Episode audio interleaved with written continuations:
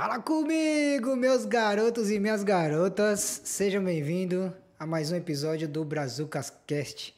Dan Martins na voz, entrando diretamente na sua casa, no seu carro, ou seja, onde você estiver. Hoje, nosso convidado é abogado. Já conhece essa palavra? Eu também achei estranho quando eu vi a primeira vez. Abogado nada mais é que advogado, é isso aí, em espanhol.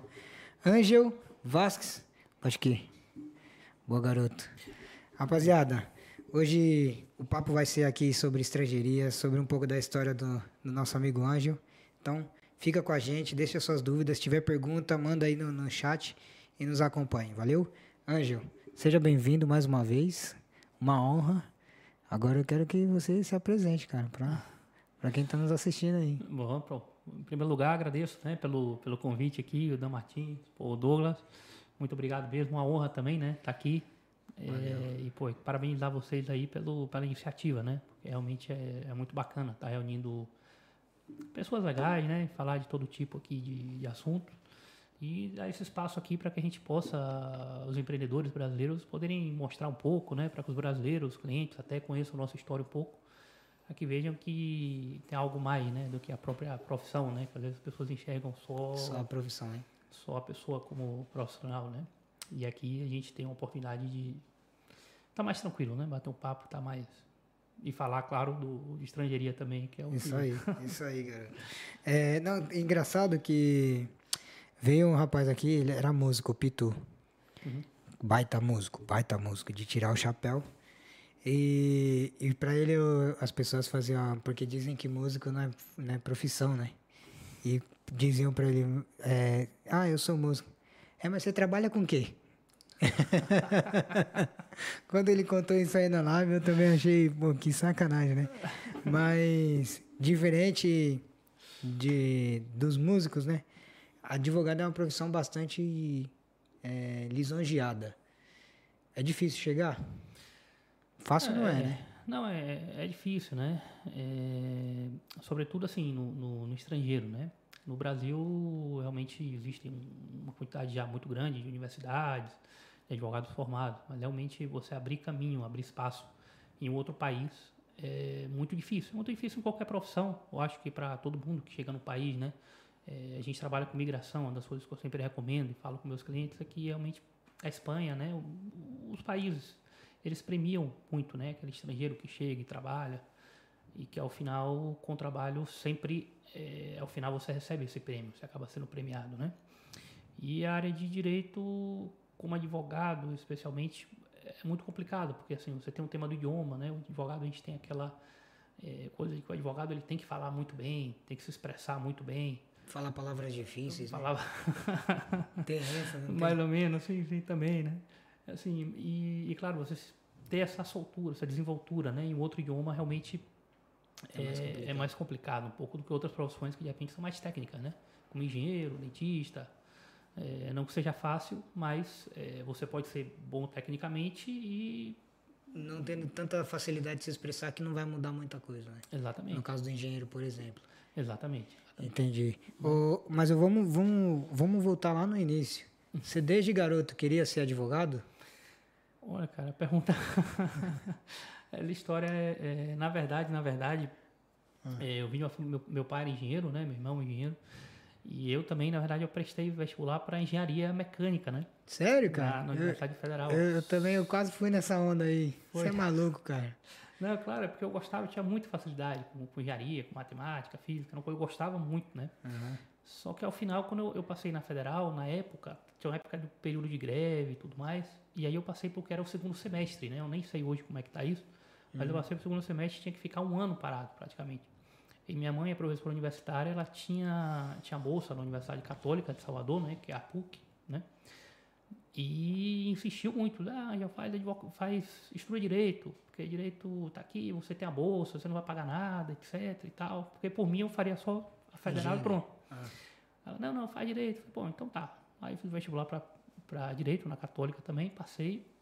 E ao final comecei a estudar direito, né? E aí quando eu comecei a estudar direito, já acabei que me apaixonei, né? E, e pô, os colegas, tudo mais. Então, ao final foi que Abandonou a engenharia. Acabei abandonando o, o projeto de engenharia e me. Um engenheiro menos no, no mundo, tá?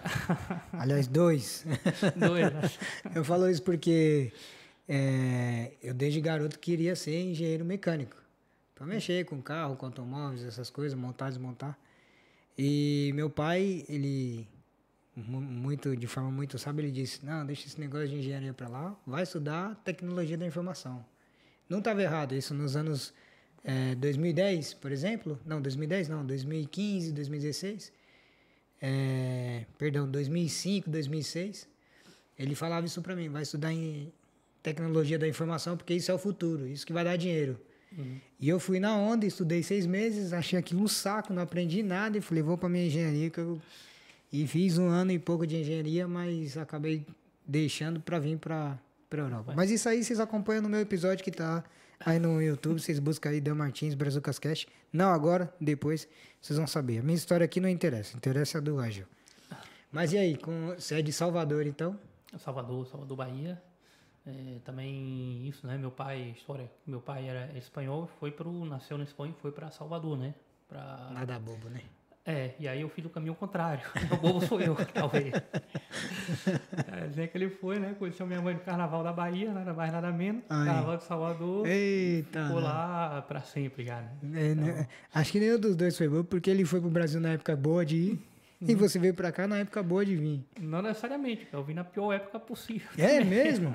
Caramba! Eu cheguei, Mas- aqui, eu cheguei aqui em 2000 e no final de 2009, 2010, Ixi, né? então era quando o eu Brasil, tava aí. o Brasil tava bombando e a Espanha Isso. tava numa crise Tava uma terrível. crise. É. Então todo mundo dizia que eu era louco, né? Ai, você é louco de largar aqui pô, o Brasil bombando, ir pra Espanha e tudo, que tá uma crise danada. Eu digo, rapaz, eu tenho que ir, porque realmente não, não tava muito satisfeito, né? Com, com a justiça e tal. A gente estuda direito, às vezes você estuda uma coisa, vê que a lei funciona. Assim, a lei é muito bonita, mas que na prática, infelizmente, nem sempre funciona muito bem, né?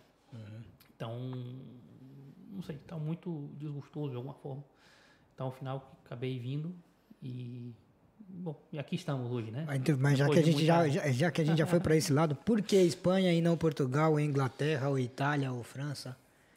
Pelo seu pai ou por quê? Então, pelo, pelo meu pai, né? é, por ter a cidadania espanhola e também porque, por vontade, né? A gente tinha, tinha a possibilidade de, de, de vir para estudar e fazer um mestrado, né? em- na Universidade de Valladolid, que foi a universidade que permitiu que a gente homologasse nosso diploma. Quando falo a gente, falo eu e, e a Lara, né? Que é minha esposa, minha sócia também. É, e nós viemos e fizemos o mestrado, né? Homologamos o título e hoje é, demoramos uns dois ou três anos quase para homologar o título entre uma coisa e outra, né? Porque o mestrado era difícil. Foi antes do plano Bolonha, né? É, então não era tão complicado. Hoje é um pouquinho mais difícil ainda. Só, tá, só tem dificultado as coisas, né? Só tem dificultado as coisas. Mas é, é isso. A Espanha foi por, por carinho mesmo, né? Por, por meu pai, por ter a cidadania espanhola. Então, Por ter um lado do coração meio espanhol. Tem. É. E Portugal também é muito saturado, né? De- de advogados, porque assim, existe um convênio entre a OAB do Brasil e a OAB De Portugal. de Portugal, em que os advogados no Brasil podem exercer em Portugal, né? Diretamente, sem necessidade de homologar título e nada disso. Então, afinal, estava muito saturado. Portugal também acaba sendo muito saturado, né? De advogados brasileiros. Informação que importante, hein? Legal. é, Eu não sabia que um país da Europa tinha essa possibilidade de. hum, Quer dizer, não tinha necessidade de homologação de título para mim. É. é, É, seria só Portugal ou tem algum outro país? não, seria Ah, só Portugal. Com o Brasil, Portugal. no caso, só com o Portugal. Brasil, só Portugal. Mas a Espanha tem esse, esse tipo de procedimento com algum outro país da América Latina? Que eu saiba não. Que eu saiba não, mas a Espanha ela tem, ela está dentro da União Europeia, né? Então o que ocorre é que muita gente, por exemplo, é, você- se você exerce em Portugal, pelo convênio europeu você consegue exercer, Exercer na na Espanha. Então o que muita gente faz é, vem no Brasil, se inscreve como advogado em Portugal e de Portugal se inscreve como é, um advogado de alguma forma temporal para o exercício na Espanha. É verdade que tem que ficar durante um tempo, até onde eu sei, assim, é, inscrito em três é, colégios, né? Mas é, um investimento que algumas pessoas fazem, né? Mas Você considera, um, você considera um- um- uma boa opção? Essa ou você, ou você acha que a melhor opção seria vir para a Espanha e homologar os estudos aqui? Olha, é uma boa pergunta, porque depende muito de cada um, né? De tempo, de prazo, investimento. Porque para homologar hoje eu estou entendendo que você demora pelo menos é, dois anos, né? Que é o mestrado que eles exigem, mestrado da, do exercício da mestrado do exercício da advocacia espanhola, né? A, a, tradução. Viu que eu falei que advogado falar é difícil? Não. Não, esse é o nome do mestrado. Eu sei, tô, tô, tô de brincadeira, mano. Ah. Mas seria um mestrado realmente para exercício da advocacia espanhola e que esse mestrado, ele realmente é, tenho entendido que é pelo menos dois anos, né? Isso exige. Então, depende muito do planejamento de vida de cada um. Ou seja, isso é uma. Porque às vezes, assim, não, não basta homologar o título também, você tem que fazer algo aqui, né? Porque claro.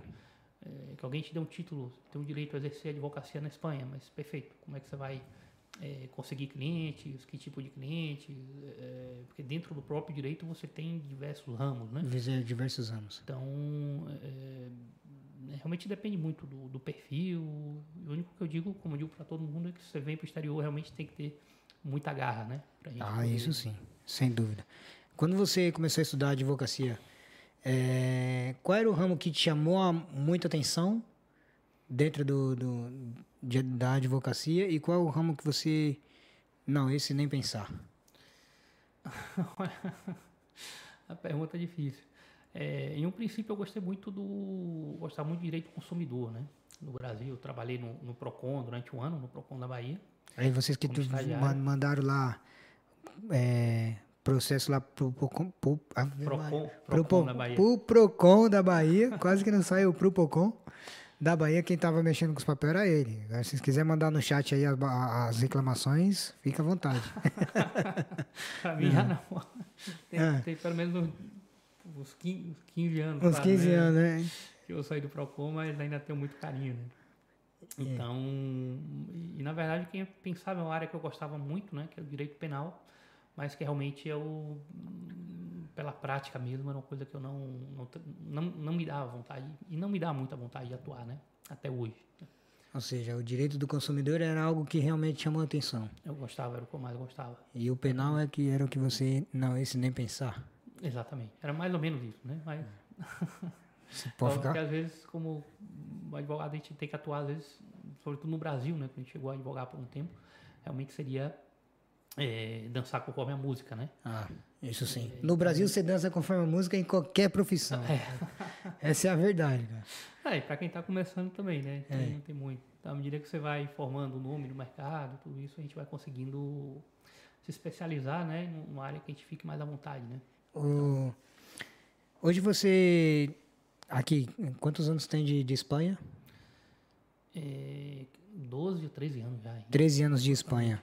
E o tempo que você exerceu a profissão no Brasil e o tempo que você está exercendo aqui, você vê muita diferença é, da execução da justiça aqui com relação ao Brasil? Óbvio que tem. Isso, é, isso é, isso é fato porque a Espanha tem dado certo nesse quesito, eu me imagino, né? Pelo pouco que eu vim lendo, mas você é um então, certo para dizer. Isso é, é, é uma pergunta muito, muito interessante, né? É, porque a gente tem uma diferença. A gente critica muito o direito brasileiro, mas, por exemplo, o, o, o, processo eletrônico no Brasil, hoje, ele é muito mais avançado que o processo eletrônico aqui na Espanha. Né? Uhum. Então, por exemplo, um advogado brasileiro hoje, é, que atua no Brasil, né? No Brasil, mas um advogado que atua no Brasil, hoje ele tem acesso aos autos de um processo é, do computador dele, do escritório dele, da casa dele diretamente, porque todo o processo é digitalizado, né? É, hoje a Espanha, apesar de a gente ter um procedimento que ele é mais ou menos ele é eletrônico na teoria, mas na prática eu não tenho acesso aos autos sem ir a um, a um tribunal, né, para verificar ou ter que pedir para uma, uma, figura que na Espanha existe, que é o procurador, que no Brasil não existe, por exemplo, é, que o procurador aqui ele representa a parte, né? Então, é, com respeito à, justiça, a justiça na Espanha, eu tenho para mim que ela é um pouco mais organizada, é, vamos dizer assim, a efeitos práticos, mas a justiça brasileira é muito mais avançada, digitalmente, por exemplo, né? Então, realmente, é, comparativo, logo dentro do que é o próprio Brasil, você tem justiças é, de estados que funcionam muito melhor que outras por exemplo. Né? Em um caso que eu, que eu posso dizer que eu estava muito próximo é Sergipe, Bahia. A Justiça de Sergipe, pelo menos na época que eu trabalhava lá, em que eu, eu, até corrigi uma coisa, eu não cheguei a exercer como advogado propriamente é, no Brasil. Trabalhei como estagiário, tá? Sim. Durante um período. Então corrigi isso também, porque de repente. É bom, obrigado. Você sabe. Não, não, mas eu também fui eu que falei errado. Mas, é, então, assim, naquele momento que eu estava lá, é, a, a, justiça da Bahia era muito mais leniente do que a, a justiça de Sergipe, por exemplo, entendeu? Então, algo que, para a gente adquirir, conseguir uma sentença, né? É, em um processo na Bahia, às vezes demorava dois, três anos, em Sergipe você conseguia em seis meses, por exemplo. Então, é, era uma diferença absurda. Caramba. É, eu estava acompanhando essa questão do, do INSS, aposentadoria, porque no Brasil, para você se aposentar ultimamente, ultimamente não, já tem alguns anos, é um Deus nos acuda. Uhum. Né? Eu trabalhei, um, quando eu estava no Brasil, um pouco com essa parte de, de aposentadoria e da entrada em processos e tal. E agora, nesse ano de 2022, que a justiça brasileira, por fim, é, determinou aí o, um vínculo eletrônico entre o INSS e o órgão executivo. Uhum. E o ex executivo, né, que fala, me corrija se eu estiver errado. O executivo. Seria o judiciário. O judiciário. É. Uhum.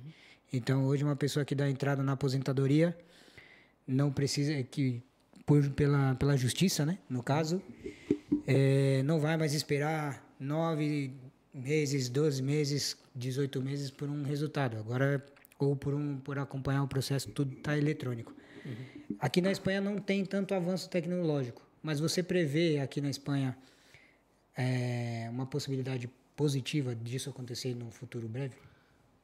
Olha, sinceramente, não, porque é, o procedimento LexNet é relativamente novo, né? O LexNet é o sistema é, judicial eletrônico que foi implantado aqui, é, se eu não me engano, em, não saberia te dizer um ano, mas é, é, mais ou menos recente, imagino que seja em 2014, 2015, por aí, não, não me lembro exatamente, mas algo que realmente é, é relativamente recente e que não foi, é, não foi posto. Então, se eles atualizaram esse sistema há relativamente pouco tempo, até que eles voltem a atualizar, imagino que deve demorar um pouco mais. Mas é, eu digo, por outro lado, a, a, justiça espanhola ela tem uma coisa, por exemplo, que eu, eu, eu, digo que eu gosto muito, porque aqui cada funcionário ele é responsável por um processo específico dentro do que, do que a gente chama de vara, né? Ele, então, se você tem um processo com um número que termina com o número 5, por exemplo, e você chega lá no, no lugar de primeira instância, número 10, que o procedimento é, ordinário que termina com o número 5, você já sabe que é aquele funcionário específico, e ele vai ser o responsável por fazer absolutamente tudo no seu processo. Então, se houver é, alguma demora, se tiver qualquer tipo de problema, você sabe exatamente a quem responsabilizar. Né? Não, exatamente. não, mas isso é bom, é. porque o Brasil, todo mundo cuida de todos os processos. E que a gente, na época estagiário, tem muita história para contar, mas é, basta dizer que uma das vezes o processo desapareceu, simplesmente. É, a gente teve que ir com, com o estagiário, né? Gente tra trabalhava no escritório grande, com muitos estagiários para procurar o processo dentro da vara. Olha que coisa bárbara. E ao final a gente descobriu que estava em cima do, do teto do ar-condicionado. Ou alguém escondeu é, o processo. Agora, quem foi que escondeu? Ninguém sabe, entendeu? Pode ter sido qualquer funcionário da vara. Então, assim, esse tipo de coisas é, acontecem, né? é, no Brasil. Aqui, aqui é difícil. Por exemplo, é Se acontecer, você já sabe quem foi. A gente já sabe quem foi, quem é o responsável, quem é o possível responsável, exatamente. Então ah. isso ajuda muito, né? Qual, é, dentro, dentro dessa história que você contou, que situação mais engraçada que você já vivenciou nesses anos de estagiário no Brasil? Ou melhor, é, vou, tantas, vou, né? vou, vou, já é. que tem tantas, então fala aí da, da, da época de estagiário. Que... Compliquei o quê? Não, complicou porque são, são muitas, não sei nem qual mencionar, qual delas, né? Fico... Mas a gente, a gente trabalhava muito, trabalhei também estagiário na Defensoria Pública, tive a honra, né, de, de estagiar na Defensoria Pública uhum. É, da Bahia, no qual que eh, são os advogados, né? O defensor público hoje, ele é, hoje não, e sempre, né? É o, é o advogado daquelas pessoas que não têm é, condições financeiras, né? Para contratar um advogado particular. Aqui na Espanha, advogado de ofício, lá na Defensoria Pública. Então eu tive a oportunidade de trabalhar e realmente tinha histórias que eram incríveis, né? Assim, uma delas era é, de um, um, rapaz que, que chegava, ele trabalhava muito na área de família. Então, doutor, é, eu vim aqui que eu vim me divorciar, é, porque eu não aguento mais essa mulher, essa mulher louca. E eu quero, eu preciso, doutor, eu preciso, doutor, que você tire o, no, o meu nome, do, o meu sobrenome, do nome dessa mulher, porque essa mulher está sujando o sobrenome da minha família. Meu Deus. Foi lá e pintou um horror com, com a mulher, descreveu a mulher como se fosse um. uma- e, e, e ao final, tudo bem, né? Aí eu fui perfeito. Falei, pô, tudo bem, a gente faz o divórcio, mas realmente de tirar o sobrenome, né, da, da, da, sua, da sua esposa vai depender dela, né? Realmente a gente não tem assim exatamente como obrigar e tal. É, dá três dias, ele volta. Só, doutor, eu, a mulher voltou para casa, ontem a gente fez as pazes, doutor, esquece isso. Aí, pô, não é possível. Aí, eu, não, tudo bem, tem problema, a noite não dá entrada ainda, fica tranquilo e tal. Tudo bem. Aí, dito e certo, dá 10 dias ele volta, doutor, pede o divórcio aí, pelo amor de Deus, doutor. Dá entrada vai hoje que eu não aguento mais essa mulher. Falei, rapaz, meu Deus. Esse tá mais indeciso, né? Não, claro, vai briga com a mulher, vai lá, quer o divórcio. Assim, Dois extremos, né? Então pra gente era um. Tava risado, pra ver, ver o que, é que ele fez hoje. Ele fez as pazes ou briga, né? Então todo dia a gente tava lá. Era aquele cliente que quando você chegava, quando ele chegar já sabia que tinha dado alguma coisa. Né? Não, exatamente. Era a defensoria pública, então comentei com eles, ó, se você. Quando o senhor, o decidir divorciar, fique seis meses afastado da mulher, depois seis meses separado, o senhor volta aqui e a gente vê o que a gente pode fazer. Mas antes disso, não vem aqui atrapalhar a gente. Cada vez que você tiver uma briga, você vem aqui para tirar o turno de alguém que quer ser atendido, realmente não tem sentido. Não né? tem sentido, exatamente. Mas tinha muitas histórias. Né? Mas vamos, vamos voltar um pouco lá pro, pro início de tudo isso, ô, ô Ângelo. É, você contou que era, era engenharia, acabou se tornando advogado, mas me fala um pouco da, das suas origens, é, como foi a, a sua infância, você cresceu na, na Bahia, você falou de Sergipe, teve alguma passagem por Sergipe e tal. Os trabalhos que você exerceu antes de de estar estagiário aí, de estagiar, né? Uhum. Na, na Defensoria Pública, como é que foi? Um pouquinho da sua história aí. É, na verdade, minha família, é, assim, é toda, toda da Bahia, toda de Salvador, né? Mas a gente tem, assim, parte da minha família também morou em Sergipe, em Aracaju, né? Então, ao final, a gente passava muitas férias em Aracaju e tudo. Eu aprendi a ter um carinho enorme, né? Por, por Sergipe, apesar de... eu muitas vezes não reconhecer isso para meu primo, que é sergipano, né? Aquela rivalidade de primo, né? É, não, é, uma- é brincadeira da parte. Realmente, Sergipe é um, é um Aracaju, uma cidade um, que eu tenho um carinho muito grande. Eu tenho família aqui que vive lá e é impossível ir, a, ir ao Brasil, ir a Salvador e não, não ir a Aracaju pelo menos uma vez, né? Passar alguns dias lá. Então, a gente cresceu é, normal, assim, uma infância feliz, né? Não tenho muito o que dizer quanto a isso. Aí, ao final, estudou direito. E dentro do que é o curso, logo nos primeiros meses, eu, eu gostaria, eu gostava, né, muito de, de ajudar as pessoas, né, no sentido de eh, dar um trato que as pessoas muitas vezes não estavam acostumadas, né, sobretudo assim a sei lá, as pessoas mais humildes, né, do, do, do Brasil, né, de Salvador, porque normalmente elas iam em órgãos públicos, normalmente eram acostumadas a ser muito maltratadas, tudo isso. Então, quando a gente chegava, quando eu trabalhei na, na Defensoria Pública, trabalhava no PROCON, acabava que a gente recebia um montão de presente lá. E, e, pô, eu, eu chegava e me emocionava na época, né? Era um, pô, precisou aí comprar, pô, me dava um chocolate, por exemplo. Eu sabia que aquele chocolate, por mais simples que fosse, é, um- é um, um dinheiro que ali para aquela pessoa faria falta, né? Então, a pessoa que vendia, vendia trabalhar vendendo fruta na rua e tal, ia me levava um cacho de uva e tal. Então, Ah, são que coisas massa. que, caramba, eu ficava Gratidão, assim, né? muito, muito gratidão, porque a gente fazia realmente com o intuito de ajudar, né? E, e ajudava, realmente, assim, a gente tentava fazer, dar o nosso grão de areia, né? Porque ao final, é, como eu digo, esse, esse rapaz que chamava a gente de doutor, mas, pô, eu tinha 20 anos, que doutor, assim, nem hoje eu gosto de chamar de doutor, sinceramente, mas, assim, tinha 20 anos de idade, era meio me cuidava, é, pô, doutor nada, né? Mas eles tinham um respeito, de alguma forma, já, desde sempre a gente, a gente tinha por eles, que, era, muito bonito, né? Eu gostava muito. E, e gostei muito. Lembro com muito carinho de, desse período todo que eu trabalhei, né? Porque lá realmente eu trabalho assim. A universidade são cinco anos. Dos cinco anos eu tive dois anos e meio entre Procon e Defensoria Pública e um ano eh, realmente estagiando no escritório de advocacia mesmo, né? Esse foi o seu primeiro trabalho? O primeiro foi a Defensoria Pública, sim, sim. Como voluntário, mas eu entrei já no terceiro trimestre, mais ou menos. Então foi muito cedo, né? Tinha, praticamente eu não sabia nada. Eu entrei realmente para aprender na Defensoria Pública, né? Então, entre aprender e ajudar, foi o que a gente conseguiu desenvolver. Logo a gente foi para o PROCON também, a mesma coisa. E ao final, eu digo, eram coisas muito básicas, né? Às vezes no PROCON que, é, para a gente, é simples, parece simples, mas às vezes sim, pessoa que não tinha, cortava a água da pessoa de forma injusta.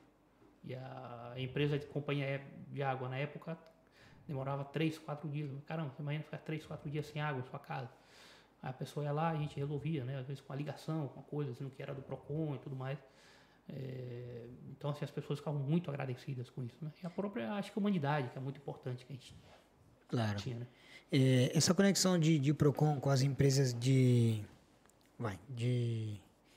Suministros, suministros não, como é que fala suministros em é, português? É, fornecimento, né? Fornecimento básico era direta, é direta ainda? Como é que era essa, essa, esse contato? Por exemplo, com energia elétrica, com água, é, era direto assim? Isso, a gente tinha, a gente tinha uma, umas linhas diretas do PROCON para esse, esses órgãos, né? Hum.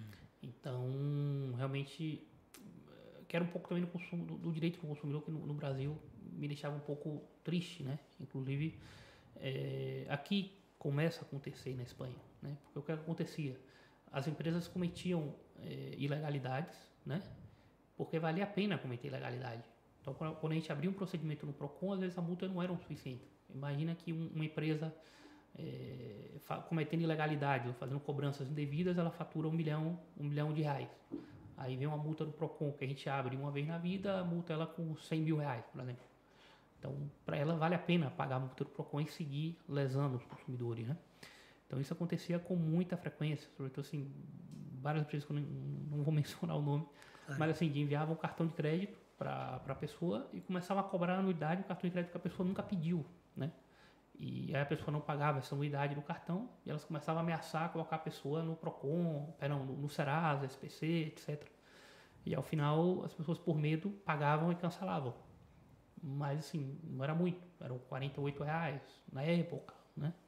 É, mas, mas caramba, você está tá extorquindo de uma pessoa 48 isso, reais. Né? Isso, isso que eu ia falar. E quando você fala na época, a gente está falando de que ano mais ou menos? 80, 90. Não, calma. é ter o cara de velho, mas não sou assim também não, pô. Não. Eu te digo que isso tinha que ser em 2003, 2004, por aí. Ah. Por, essa, por esse período, 2005. Ah, comigo é até bom eu falar um pouco sobre isso. A, a, a NET, na época era a NET. É, porque as contas, algumas contas lá em casa vinham no meu nome. Hum. E aí tô eu bem bonito lá, porque eu trabalhei em escritório de contabilidade e eu fazia muitos processos com alguns públicos, é, Receita, Prefeitura e etc. E vivia consultando o nome dos, dos, dos sócios, dos empresários e das empresas, né? Uhum. No, nos âmbitos estaduais para ver se tinha alguma se tinha possível certidão de, de débito essas coisas né para tirar uhum. e aí eu vi que meu nome estava no SPC eu tô devendo quem e fui buscar né e tinha lá uma cobrança da net de acho que 40, não, de 50, 60 reais, alguma coisa assim. Que eu já tinha pago há muito tempo. E rapaz, até eu ligar pra net e resolver e tal. Um absurdo. Eu falei, quer saber? Eu já estava entrando com outros processos é, pelo, pelo PROCON de São Paulo por, por empresas, né? Falei, vou uhum. fazer um para mim. Fui, entrei. Foi no dia seguinte. Meu nome do Serasa, a net tirou. Mas ainda saiu, seguiu o processo que eu não quis aceitar só isso e acabou rendendo a multa para eles. Claro. É, é, né? é, um absurdo esse, essa, eles tentar lesar o consumidor. Hoje, no direito consumidor, as empresas aqui na Espanha é, executam esse tipo de, de, de, de abuso, de você tenta lesar aqui os, os cidadãos? É, eu acho que não, não, não tanto, né? É, começa a ocorrer, a vê alguns casos de empresas de telefonia, por exemplo, é, um caso aconteceu também com a gente, um caso bem, bem curioso, que foi até com a Orange, mas isso aí também a gente ganhou uma indenização é, interessante, mas foi que a Orange é, simplesmente cortou nossa. Bom, não sei nem devia ter dito o nome da empresa, mas. Hum, já foi, não tem já era. mas assim, cortou nosso, nosso telefone é, em pleno Natal ou seja, telefone internet, Natal, Ano Novo e aniversário de, de Lara, né? Que é a princípio de ano também. Ixi. E deixou a gente incomunicável. O problema é que cortou no aniversário da Lara, pai. Não, aí, pô, brigou com minha mulher aí, aí já outra coisa, foi ficar feia. Aí, irmão, é advogado ainda? Ixi, aí vocês, podiam ter cortado no Natal e Ano Novo que não ia arrumar problema. Mas cortou no aniversário, aí vocês deram a reno kibe. Ó, Fica ligeiro. Mas, mas foi, mas foi daí. Os caras mandaram, mandaram, mandaram um SMS pra gente dizendo que iam fazer a portabilidade dentro de uma semana. A gente achou estranho, né? Falou, pô, a gente não pediu portabilidade e tal. Aí ligamos pra hora, pô, é, vamos fazer aqui, eu recebi um SMS aqui da, que vão fazer uma portabilidade para outra empresa. Eu quero deixar claro que a gente não pediu portabilidade. É, não, isso deve ter sido um erro e tal, etc. Tranquilo, não passa nada. Bom, tá bom, deve ter sido um erro. É, no dia seguinte, faltando um, um dia para o dia prometido do, do, SMS anterior, né? É a mesma coisa. Sua portabilidade se concretizará, se concretizará amanhã. A gente, ops.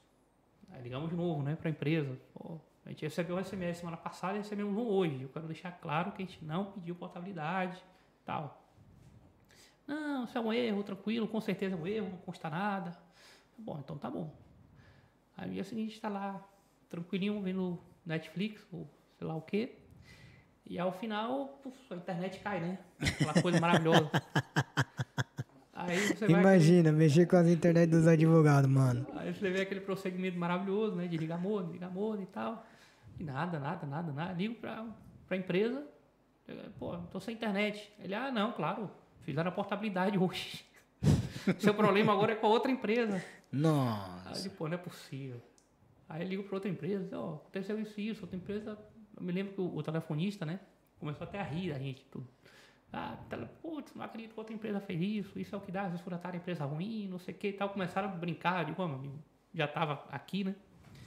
E aí, dito certo, cara, ligamos para Orange, voltamos a, a ligar para Orange, e depois de um tempo, deixou a gente uns 15 ou 20 dias sem internet. Assim, Nossa, que absurdo, cara.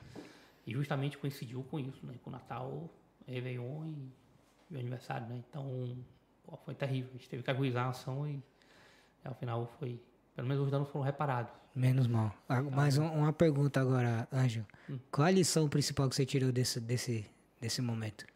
Dessa situação? Não, eu, eu não sei. Assim, o que, o que a gente diz, o que eu, que eu costumo dizer, na verdade, é, a gente presta serviço, né? Uhum. Também. Eu acho que o, o erro, é, todos nós somos passíveis de cometer erro, né? É, a gente pode cometer erros, pode ter problema. Porque eu acho que a gente conhece, a gente conhece tanto o, o, o prestador de serviço como o cliente, inclusive, quando ocorre um problema. Porque você tem, quando você está prestando um serviço perfeito, tudo é lindo, maravilhoso, tal. Você tem um probleminha, a pessoa já fecha a quadra. E empresas, a mesma coisa, muitas vezes, né? Você tem, presta um serviço que é tudo lindo, excelente, maravilhoso, mas você tem um erro e como é depois do pós-venda, né?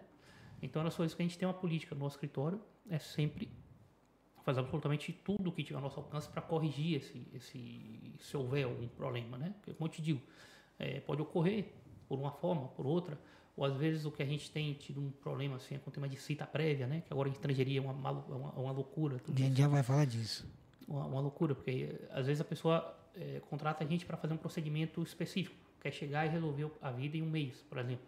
Pô, perfeito, mas a gente sempre, sempre, sempre vai um serviço só, a gente vai fazer absolutamente tudo que tiver ao nosso alcance para resolver nesse mês.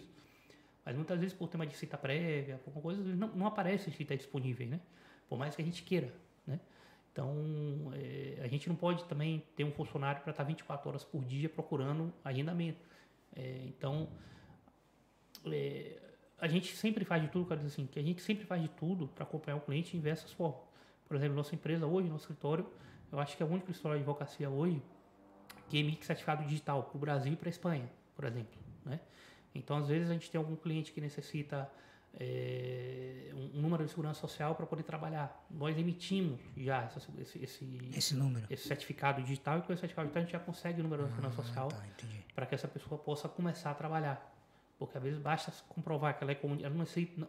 Os familiares de comunitário e os comunitários, por exemplo, não necessitam exatamente o número de NIE né, para poder é, trabalhar na Espanha, né, pelo, pelo, pelo convênio europeu, né, pelo regulamento europeu eh, de livre circulação, os, os, cidadãos comunitários podem trabalhar livremente em qualquer parte da Europa. Né? Então, o que a gente faz muitas vezes, na verdade, assim, a gente precisa do número do NIE para emitir o certificado digital, mas a gente vai na polícia, consegue o número de NIE na polícia, com esse número de NIE, a gente pede o número de social e essa pessoa começa a trabalhar. Então, ela começa a trabalhar, fica mais tranquila, porque já está trabalhando, a empresa fica tranquila, porque já está trabalhando, e aí o segundo passo de fazer o NIE, a autorização de residência, oficial, ele fica um pouco é, secundário. A gente vai resolvendo, né? Ao lado do, do processo. Do processo. Então, a coisa que a gente faz como empresa, né? É, que eu sempre recomendo e que eu gostaria de ser tratado, a gente trata como a gente gostaria de ser tratado. Então, se o cliente tem um problema, a gente faz absolutamente tudo o que está ao nosso alcance para resolver um problema para dar uma solução para esse problema.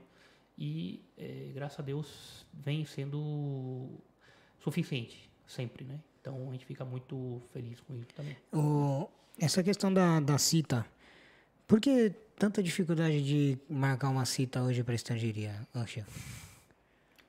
Eu acho que essa é a pergunta que todo mundo se faz, não? Não, é, é, e nós também, né? É, tem grupos de advogados de estrangeiria, né? De WhatsApp que a gente conversa. Pô, não é possível, porque realmente é, é, o governo, que não, o governo espanhol que não disponibiliza mais citas prévias, né? Porque a gente não, não vê. É, porque muitas vezes não é nem que dá uma cita para daqui a três meses. Simplesmente não tem disponível. Né? Então você tem que estar tá olhando o tempo todo. A gente não sabe se existe algo, algo escuro né, por trás de tudo isso. Mas realmente assim é, é, o governo, porque eu não acredito que a demanda seja assim tão grande, né? E, e, é um problema que a gente já vem arrastando há muito tempo. Porque se fosse um problema que, sei lá, fosse por seis meses, tudo bem, mas já tem uns dois anos quase que a gente vem arrastando esse problema de arrendamento prévio, né, de cita Sim. prévia, e que o governo não dá uma solução, né? É, a gente espera com, com, a mudança do regulamento agora, é, assim, a solução que deram, que melhorou bastante, a gente, na verdade, com relação às citas prévias, foram a possibilidade de apresentar por registro eletrônico. Né? Então a gente com certificado é, digital hoje, é, até do Colégio de Advogados, por exemplo, que tem convênio né, com, com a oficina de estrangeiria, a gente consegue apresentar e representar aos clientes todos os processos eletrônicos praticamente, né? com exceção dos, da toma de huellas, por exemplo, e de certificado de cidadão da União, né? que são os comentários realmente eles já saem de lá, tem que colocar digitais para a polícia, mas todo o restante do procedimento eles já são eletrônicos. Né? Quais são os principais procedimentos que o escritório Vasquez Belisário executa? Uma pergunta boa também. A gente, a gente faz quase tudo, na verdade. Né? A gente é, trabalha muito com residência não lucrativa, né? com pessoas que vêm do Brasil, né? que tem que comprovar uma renda, ter um seguro médico, ou seja, são pessoas que já têm uma certa solvência econômica no Brasil e que não necessitam trabalhar na Espanha. Né? Uhum. Então, eles apresentam esse, esse rendimento no consulado e já vem com visto de residência. Né? Além de trabalha com altamente qualificados, a gente trabalha com todo tipo de arraigo, é, quase tudo. Porque, assim, existem diversas soluções. Né? Na verdade, é, é uma das coisas que eu digo que ser advogado, ser um advogado de estrangeiria, ou ser qualquer tipo de advogado, nós somos é, solucionadores de problemas. Né? Então, é, as pessoas chegam no, problema, no escritório com problemas, as pessoas podem ter é, muitos recursos, poucos recursos, podem ter contrato de trabalho, podem não ter um contrato de trabalho, e dentro do perfil de cada cliente a gente encontra é, uma, solução uma, solução adequada. Né? Então, é, não necessariamente existe um, um, um procedimento para internar as pessoas, tudo isso. Então, a gente trabalha realmente com toda a legislação, assim, como leque né, de, de, opções, e dentro desse leque de opções a gente sempre busca o mais adequado para aquele caso concreto. Para aquele né? caso, entendo. É, no caso de, de aposentados, é, suponhamos que a mãe do Douglas é aposentada no Brasil e ela quer vir morar na, na Espanha e receber a aposentadoria na Espanha. Isso é possível? É possível, sem dúvida. É possível, inclusive, pelo, pelo convênio né, de, de, de não dupla tributação entre Brasil e Espanha, que é um convênio muito interessante. É, ela poderia, inclusive, é, informar a fonte pagadora dela no Brasil, por exemplo, né, que está residindo na Espanha, e pedir que essa, essa empresa, essa fonte pagadora, essa empresa faça o depósito diretamente na Espanha, na conta dela aqui, né? O único problema disso é que ela teria que dar a saída definitiva, a saída fiscal definitiva do Brasil, que muitas vezes não é muito conveniente, porque você começa a ter uma série de limitações para movimentar a conta bancária e etc, né? Então, assim, efeitos práticos, ela pode optar por ser aposentada e morar na Espanha e dar a saída definitiva do Brasil. E receber o salário dela aqui, não seria descontado o IRPF na fonte, né? Uhum. como ocorre com outros países.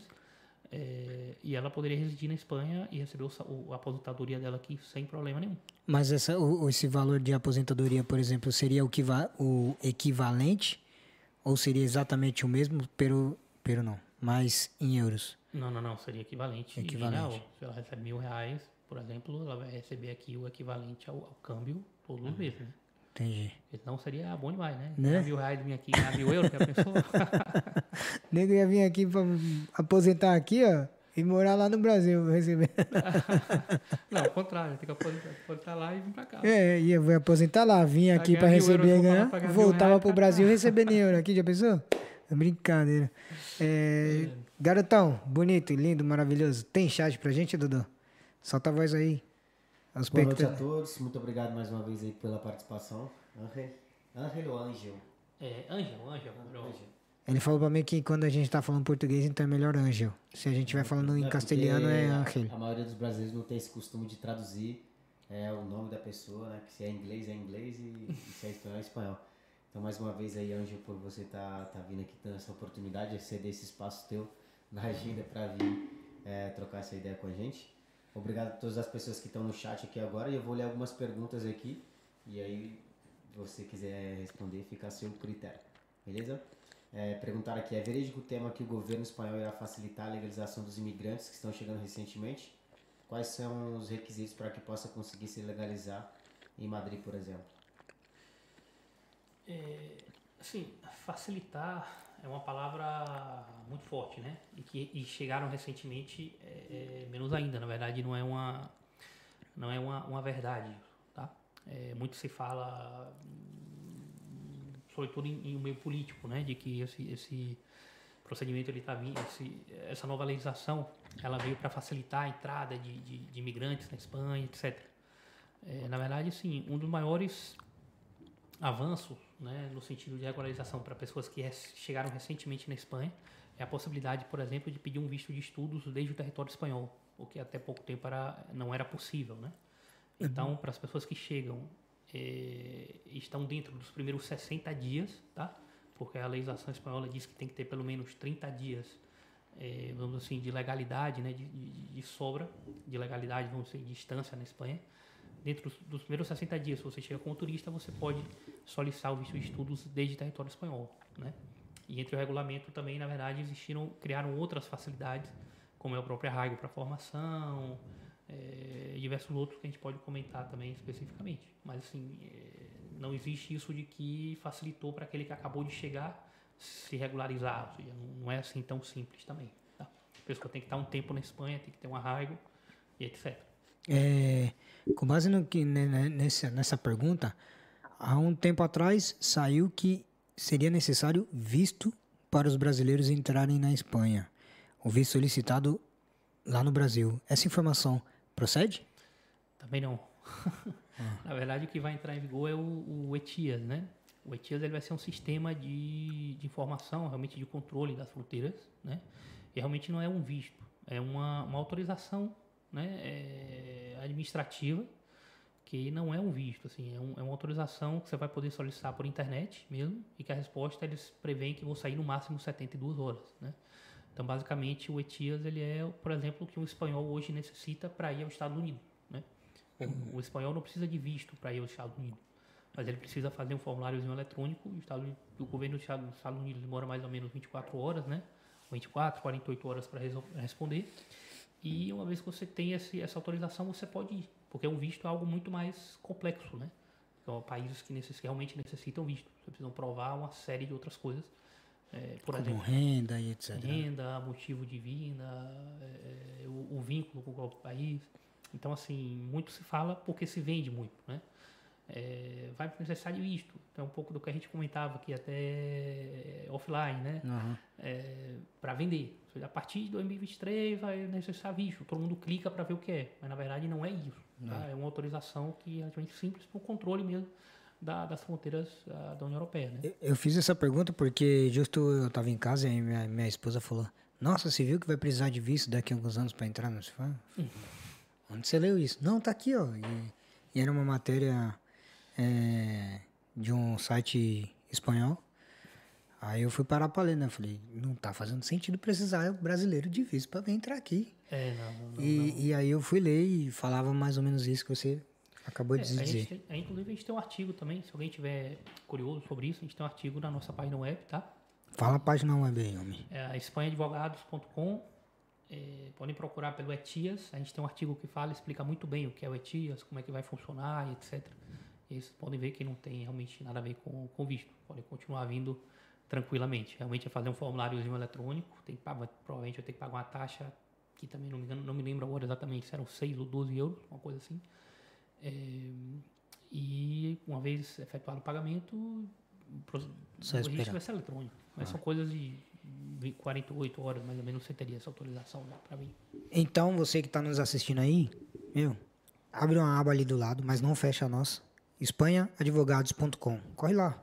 E tem no Instagram também, Espanha Advogados. Clica lá, segue eles. Tem muita informação importante, necessária, que vocês vão gostar. Dodô, mais do chat?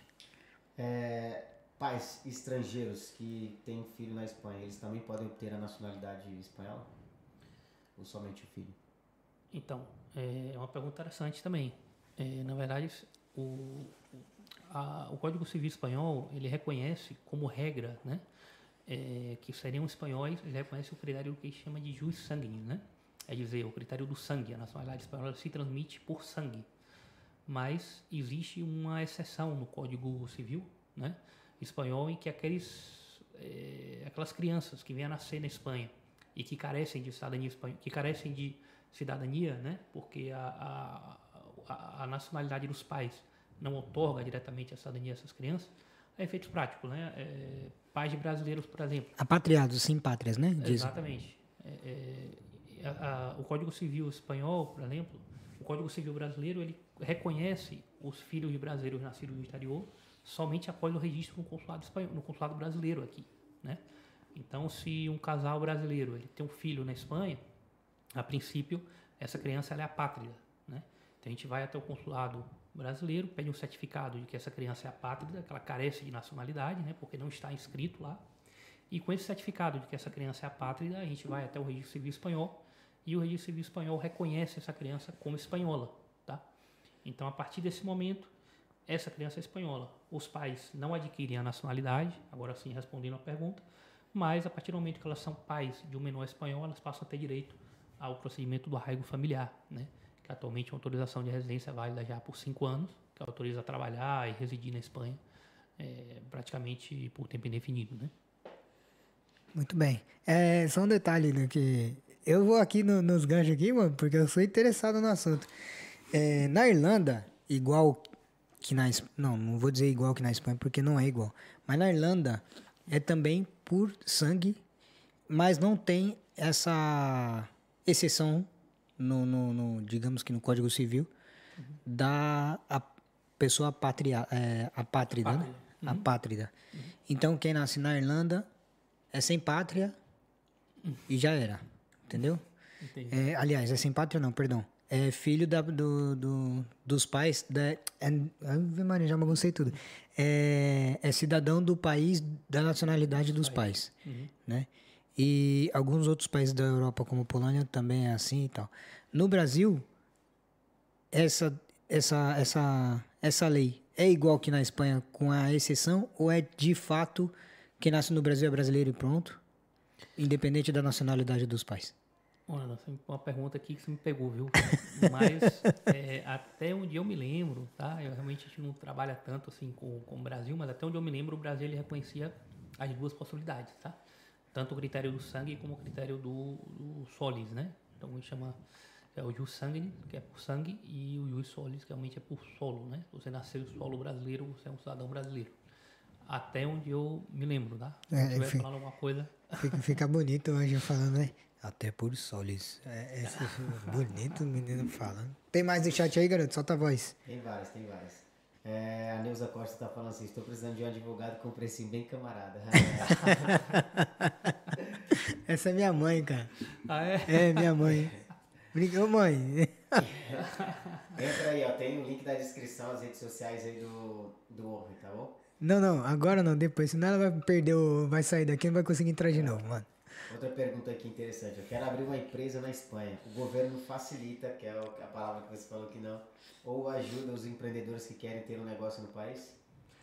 Então, essa, essa é uma pergunta também que é muito interessante, né? O, a mudança no regulamento espanhol, é, ela passou a reconhecer o autoemprego, né? O autoemprego. O que, é que isso quer dizer? Antes não reconhecia esse autoemprego, né? É, o que quer dizer? Antes era necessário obrigatoriamente você ter um plano de negócio, com impacto em, em geração de emprego é, e tudo mais. Hoje em dia, ela passou a reconhecer o autoemprego. O que é o autoemprego? É, por exemplo, um, uma pessoa, que, um cabeleireiro, por exemplo, que quer vir montar um salão e para cortar cabelo, por exemplo. Né? Ela não necessariamente precisa criar emprego na Espanha, mas ela pode, por exemplo, se ela tiver um plano de negócio, tiver conseguir provar que tem meios econômicos para investir no negócio manter o negócio durante todo o primeiro ano, e além disso ter recursos para se manter na Espanha, seria possível já pela mudança do, do regulamento, tá? que entrou em vigor em agosto desse ano. Então, peraí.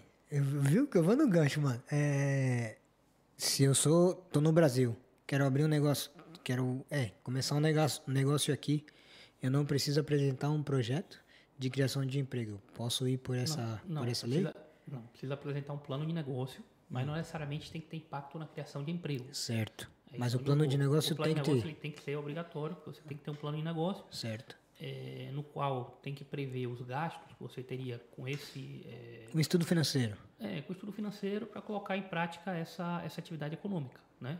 Uhum. É, e aí você vai ter um plano de negócio no qual, supondo né, que você tem mil euros por mês, por exemplo, com gasto de aluguel, etc. Você tem que provar ao governo espanhol que é, você tem esses 12 mil euros para manter esse negócio por um ano e mais é, pelo menos 580, e- 578 euros, 580 euros hoje, que é o IPREM, né, por mês para se manter caso esse negócio, por exemplo, não dê nenhum rendimento né, para você. Então, é, o plano de negócio ele segue sendo obrigatório. A diferença é que antes você precisava de um plano de negócio é, com, ou seja, com, com é, como é que eu digo assim, um plano de negócio em que prevesse a criação de emprego, né? E hoje Entendi. em dia é, isso já não é necessário, por exemplo, né? Mas mesmo assim, realmente é, é muito complicado ainda esse visto inicial de trabalho por conta própria, é, que é o que eles chamam como autônomo, né?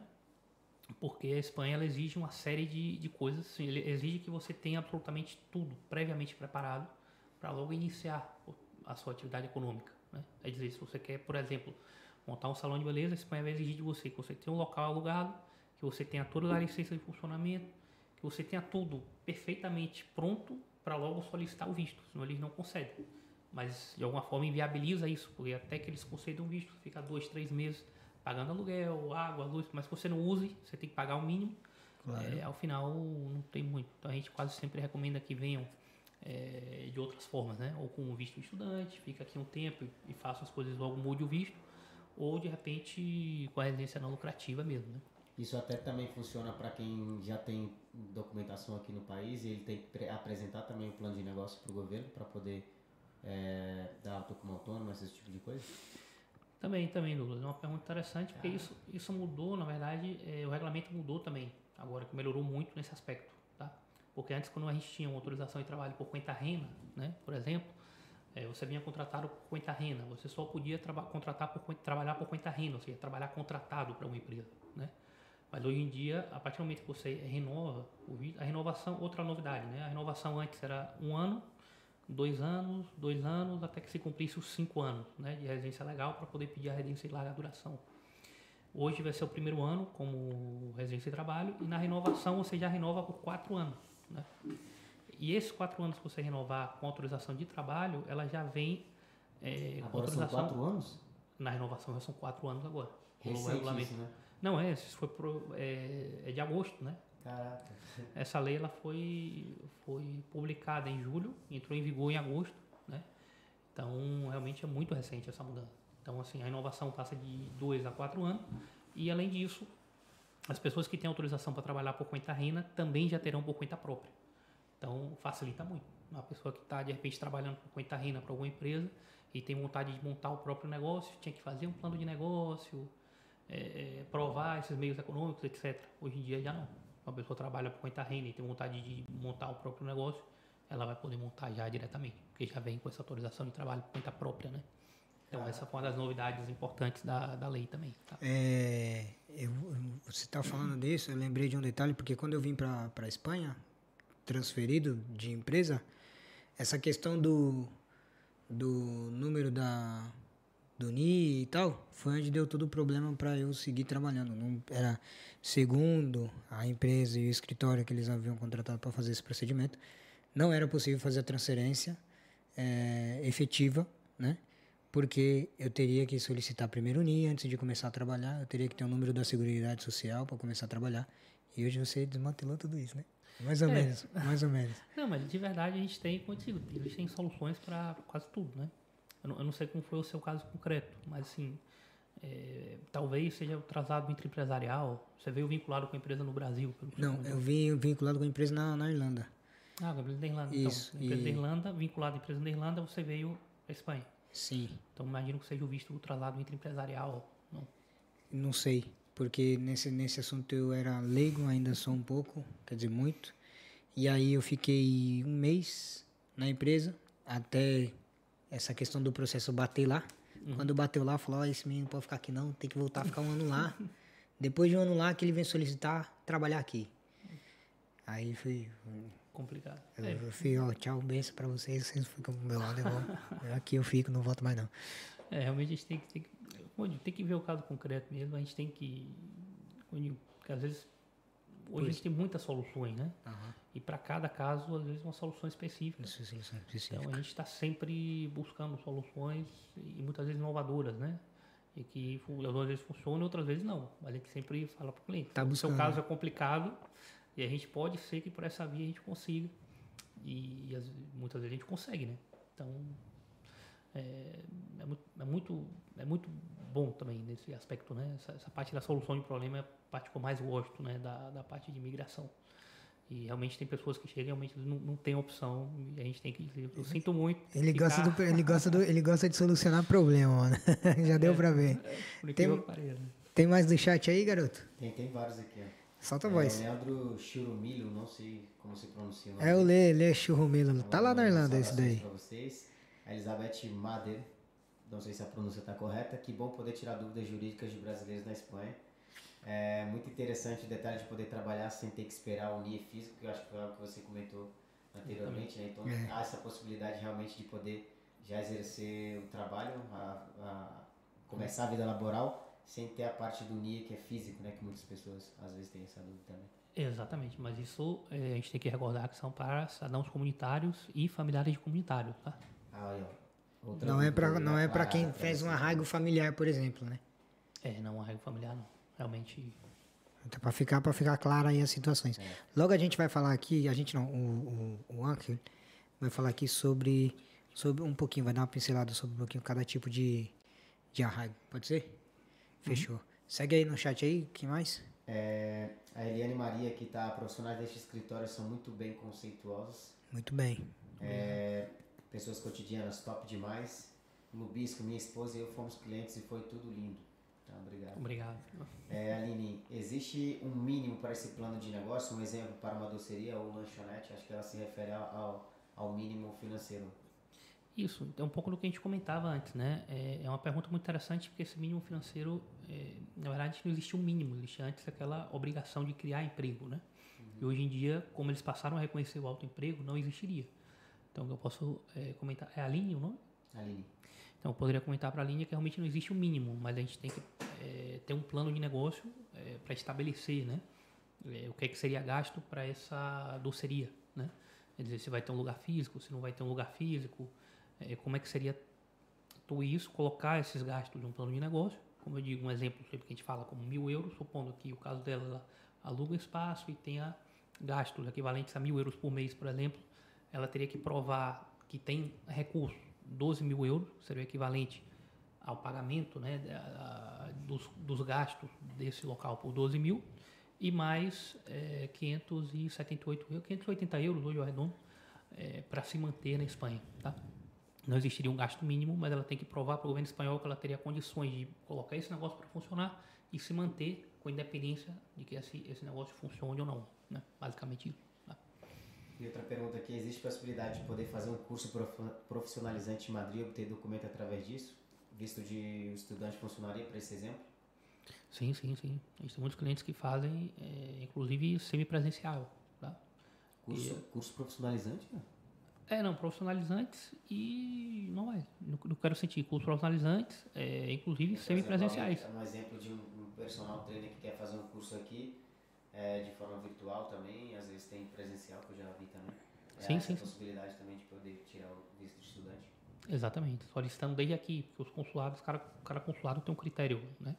Mas uma vez que. Isso depende da nacionalidade também do, do, do que está pedindo visto? Ou é Não, não, diferente? não. Isso é, é indi- indiferente. Tá? Então, assim, o que eu tenho recomendado hoje, é, para todos os clientes que entram em contato com a gente desde o Brasil, né, muitas vezes, é que venham à Espanha como turista e que solicite o visto desde aqui. Porque eh, o critério da oficina de imigração na Espanha é muito mais, eh, vamos dizer assim, de uma forma flexível, se pode dizer, né? Mas é muito mais, tem um respeito maior à lei do que os próprios consulados. Muitas vezes, por exemplo, não reconhecem o curso semipresencial, né? Mas aqui a gente já conseguiu para diversos clientes, tá? Então, realmente, a única coisa, ficar de olho sempre nos prazos, né?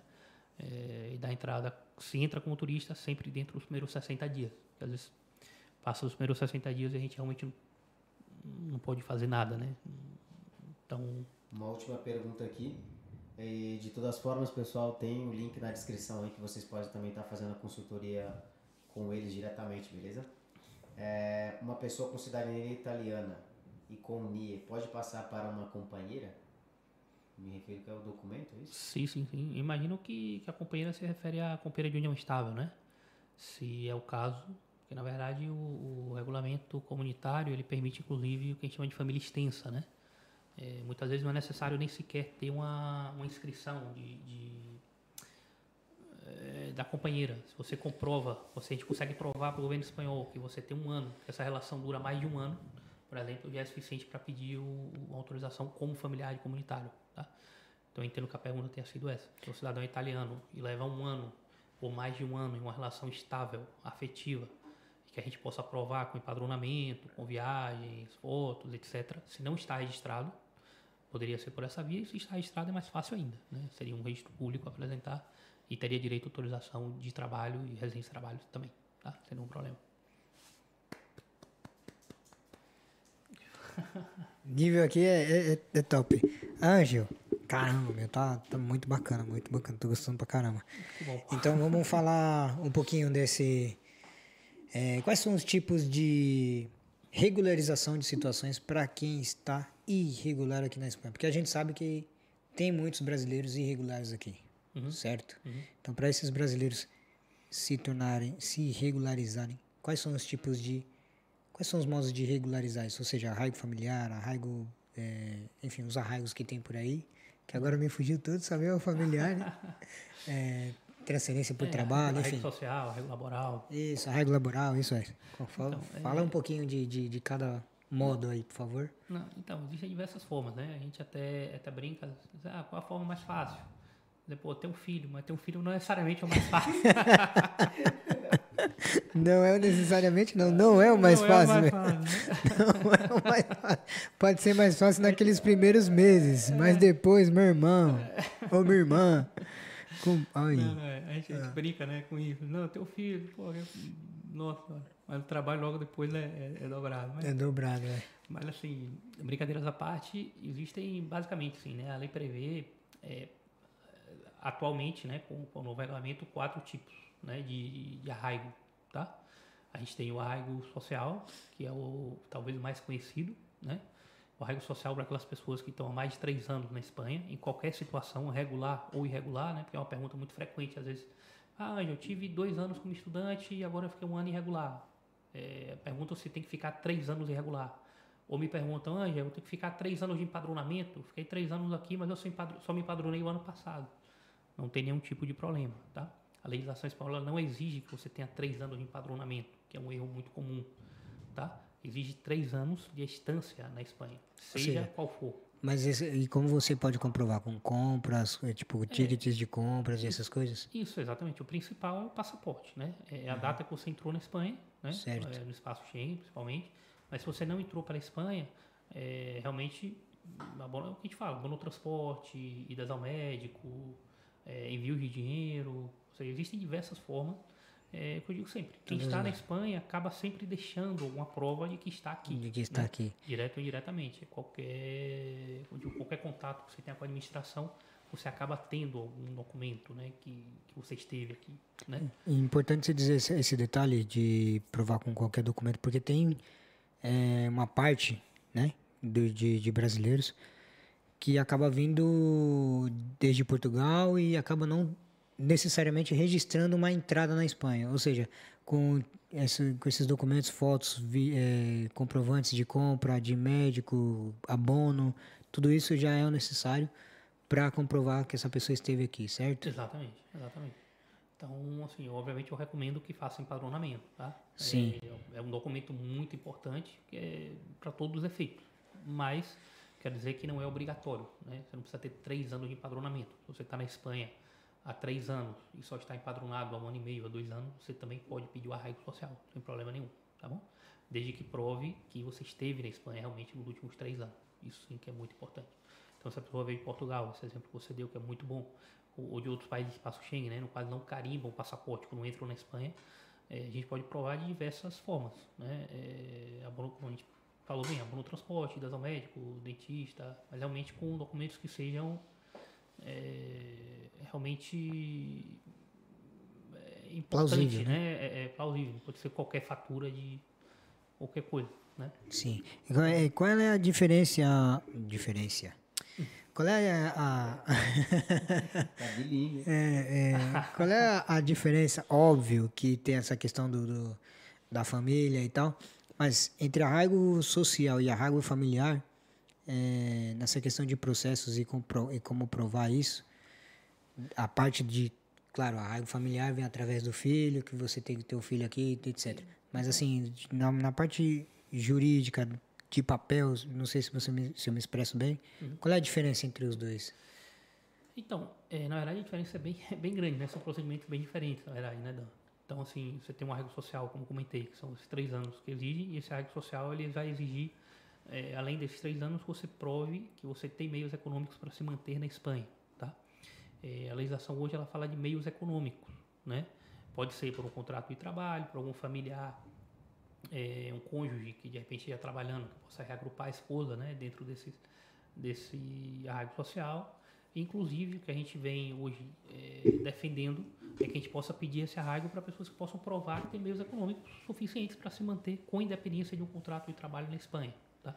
Porque a lei diz que tem que ter meios econômicos, não fala que exatamente contrato de uhum. trabalho. Né? Uhum. Né? É, então o arraigo social é basicamente isso. O arraigo familiar, na verdade, foi inclusive ampliado também. Uma das, das reformas, uma das partes muito importantes eu considero da reforma, é que foi ampliado o arraigo familiar e eles é, passaram a incluir os cônjuges né, de espanhóis, é, os filhos de espanhóis de origem, que já era antes, né, os pais de espanhóis, que a gente comentou um pouco também, né, e uma das novidades que eu considero muito importantes são os, os pais né, é, desses espanhóis, que têm mais de 65 anos, que hoje eles não precisam mais provar dependência econômica. Né? É dizer, é, o que a gente entende hoje, tem tido uma discussão é, muito grande, né? a gente ainda não recebeu as instruções normativas, tá? isso é muito importante dizer, mas eu tenho, eu interpreto, né, do meu ponto de vista, que o, o espanhol, os familiares espanhóis hoje, eles têm dois regimes. Né? Eles têm um regime comunitário, né, que é o regime de toda a vida, que é igual com um, cônjuge português, um cônjuge italiano, um cônjuge espanhol. É o regime comunitário que se aplica. Mas para o cônjuge de um cidadão português, para o cônjuge comunitário, o governo espanhol ele vai exigir que esse cidadão comunitário que está aqui tenha meios econômicos, é, com um contrato de trabalho, ou que esse cônjuge, é, e que esse cônjuge também tenha um seguro médico privado. Né? São os dois requisitos básicos. Meios econômicos para se manter e contrato de trabalho. Isso são o que se exige para os familiares comunitários. Dentro do que é o arraigo, hoje, é, já não é necessário. Basta carecer de antecedentes penais e pouco mais. E provar esse vínculo familiar, seja como pai espanhol, cônjuge espanhol, ou sendo inclusive ascendente, né? Pai espanhol maior de 65 anos. Tá Entendi, mas é, então vamos supor, se eu tenho a nacionalidade já, uhum. a dupla nacionalidade, né? Uhum. E eu quero trazer a, a minha, minha véia, minha coroa. Ela não precisa entrar como minha dependente, então, para ter uma. O que seria. Unir? Ou qual então, documento ela teria direito? Então, é, se ela tem mais de 65 mais anos. Mais de 65. Você já não precisa provar que está a cargo, tá? Certo. Bastaria você empadronaria ela em sua casa hoje a gente apresentaria os antecedentes criminais do Brasil e ela já teria direito a autorização de residência na Espanha, por ser mãe de um cidadão espanhol, por exemplo. E residência por tempo indeterminado? por cinco anos. Por cinco anos. Familiar. Certo, mas isso podendo renovar. Ou Podemos não? renovar, podemos renovar, claro. Certo. Aí, Então, essa é uma novidade que eu considero muito importante. é importante. Você vê aí, né, dona Neuza? O bagulho vai ficar louco pra você, hein, dona Neuza? Mano Tem mais uma pergunta no chat que é mais ou menos relacionada ao que vocês estão comentando. Solta a voz aí. Gostaria de saber qual é a renda mínima para um aposentado brasileiro e viver na Espanha legalmente. Então, é, Quem fez a pergunta? É o César. César Belisário. Também quer vir para a Espanha, César Belisário. é, não, é, Acho meu sogro, gente- é meu sogro. Ah, já tá aqui já, não? com E o. Paul Vamos Zidane. Eu não sei quem é. É você ou... ou... Não. Ah, Bom, Pô. Ah. É, Zidane sou eu. É, realmente a, a pergunta, é, a gente, quando, os aposentados eles necessitam vir como realmente pela residência não lucrativa, né? Então, o que o governo espanhol exige para realmente a residência lucrativa está pensada para os aposentados, o que eles exigem é uma renda de 2.300 euros por mês, aproximadamente, né? E mais 580 euros para cada familiar adicional, né? É, essa renda ela pode ser provada de qualquer forma, seja por uma pensão, para aposentadoria, ou também se tiver um fundo de investimento, uma conta de investimento, né? E o montante, por exemplo, que a gente tem, mais ou menos são 28 mil euros aproximadamente. Pessoa tem 20, se um titular quer vir sozinho, por exemplo, basta ele provar que ele tem 28 mil euros numa conta bancária hoje, conta de investimento, etc. Né? E para cada familiar adicional ele teria que adicionar 7 mil, né? Então, Por ano. por ano. Certo. E, e esse valor, é, como eu digo, ele pode ser provado de É qualquer os- forma. É uns 580 por mês, né? Não, é pro caso Dos 7 mil, eu digo. É, exatamente. Que seria o valor em prêmio. É dizer, para um titular, eles exigem quatro vezes o valor Sim. É, 500, é 580 euros aproximadamente. Aham. Né? E para cada titular adicional, mais um, mais um em prêmio. Mais 580 euros. Ou seja, para cada um, 7 mil por ano. Exatamente. né? Certo. Então, valores aproximados. É... Então, ele poderia vir, né, além dos meios econômicos, ele vai precisar ter um seguro médico privado na Espanha, né? É, basicamente, sem antecedentes penais, é, tem um atestado médico atestando de que não tem nenhuma, nenhuma doença, né, que pode ocasionar um, um transtorno para a saúde pública espanhola, Tipo um vírus do. do né? tipo o Covid, né, que veio muito, é um exemplo. Mas, o.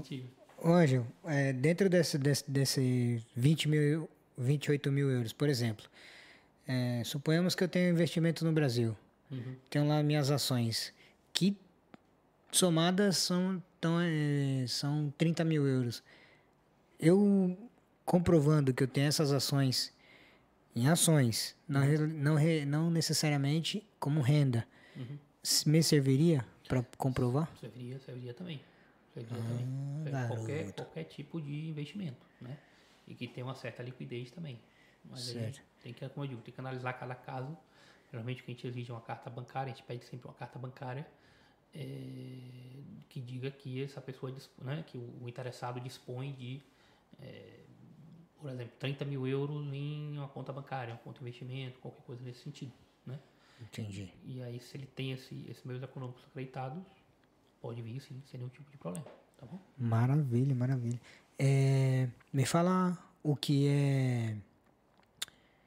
Você acabou de dizer a palavra, eu esqueci. Meios econômicos, Não, não, não, não, não. O tipo de. residência não lucrativa. Isso, o que é residência não lucrativa? Eu li, eu descobri. Para quem está nos assistindo, né? É, a residência não lucrativa é uma autorização de residência, né, propriamente dita, tá? É, para aquelas pessoas que têm, que comprovam que têm uma renda na Espanha e que não necessitam é, trabalhar, né, para se manter na Espanha. Né? Então são pessoas que têm rendimento, seja de através de pensão, aposentadoria, é, que vem renda de imóveis no Brasil, ou como a gente comentou, que já tem essa conta em- corrente em ações ou investimento, fundo de pensões, é, plano de investimento, né? Série de coisas. Se consegue provar que tem essa renda, né? Esse valor total já seria suficiente, já estaria apto para pedir essa residência não lucrativa, né? Muito bem. Então, Agora, vo- o- Tem uma vocês. autorização de residência também sobre finalizar que a gente é, acaba trabalhando muito porque ela tem é, a natureza jurídica de residência, né? Então, é, depois de dois anos apenas, os brasileiros podem inclusive pedir essa lei espanhola, né? Então, Através dessa residência não através lucrativa. de residência não lucrativa. Ixi, Então, a dona vantagem Neuza vai. Dona Neuza já tá fazendo as malas lá, certeza, pai. é, ó, para vocês que estão nos acompanhando até, até aqui, até esse momento, o conhecimento na área desse doutor Ângelo Vasques é absurdo. Por quê? São quantos anos de, de Espanha? É, de Espanha são 13 anos. 13. E de escritório? já são quase 10 anos. Então. Nove, quase 9 anos. E, o escritório Vasques Belisário? Quanto, quanto tempo tem de estrada? O Vassa Belisário, isso tem uns 8 ou 9 anos, aproximadamente, não me lembro já. Mas já temos um bastante tempo, né? Já tem. Então, então para vocês que pensam, tá, mas será que tem credibilidade? Tá aí. Oito anos de estrada. Não é qualquer escritório, não é qualquer advogado que tem oito anos de estrada com o conhecimento que ele adquiriu. E eu queria agora, o, o, o doutor Ângelo, como foi para você essa chegada aqui na Espanha? Porque, claro, a gente não pulou porque a gente vai seguindo o bate-papo, mas eu quero que você conte um pouquinho dessa chegada aqui, porque eu sei que o seu primeiro trabalho não foi como advogado, né? Não, não, não. Comentou um pouco, mas assim, eu vou falar da história, que eu acho que é interessante, né? Um- Pode falar. É interessante, mas eu acho que, assim, sobre os 8, 9 anos, é uma das coisas que eu, que eu tenho orgulho, assim, é que de, a gente sempre, é, dificilmente, né? A gente, somos pessoas muito, somos pessoas, assim, que afinal acabam sendo muito públicas e dificilmente se vê algum cliente fala mal da gente, né? Porque a gente sempre, sempre, a gente faz de tudo para é, agradar o máximo possível, sempre que está dentro dos nossos padrões, né? Do- dentro do possível.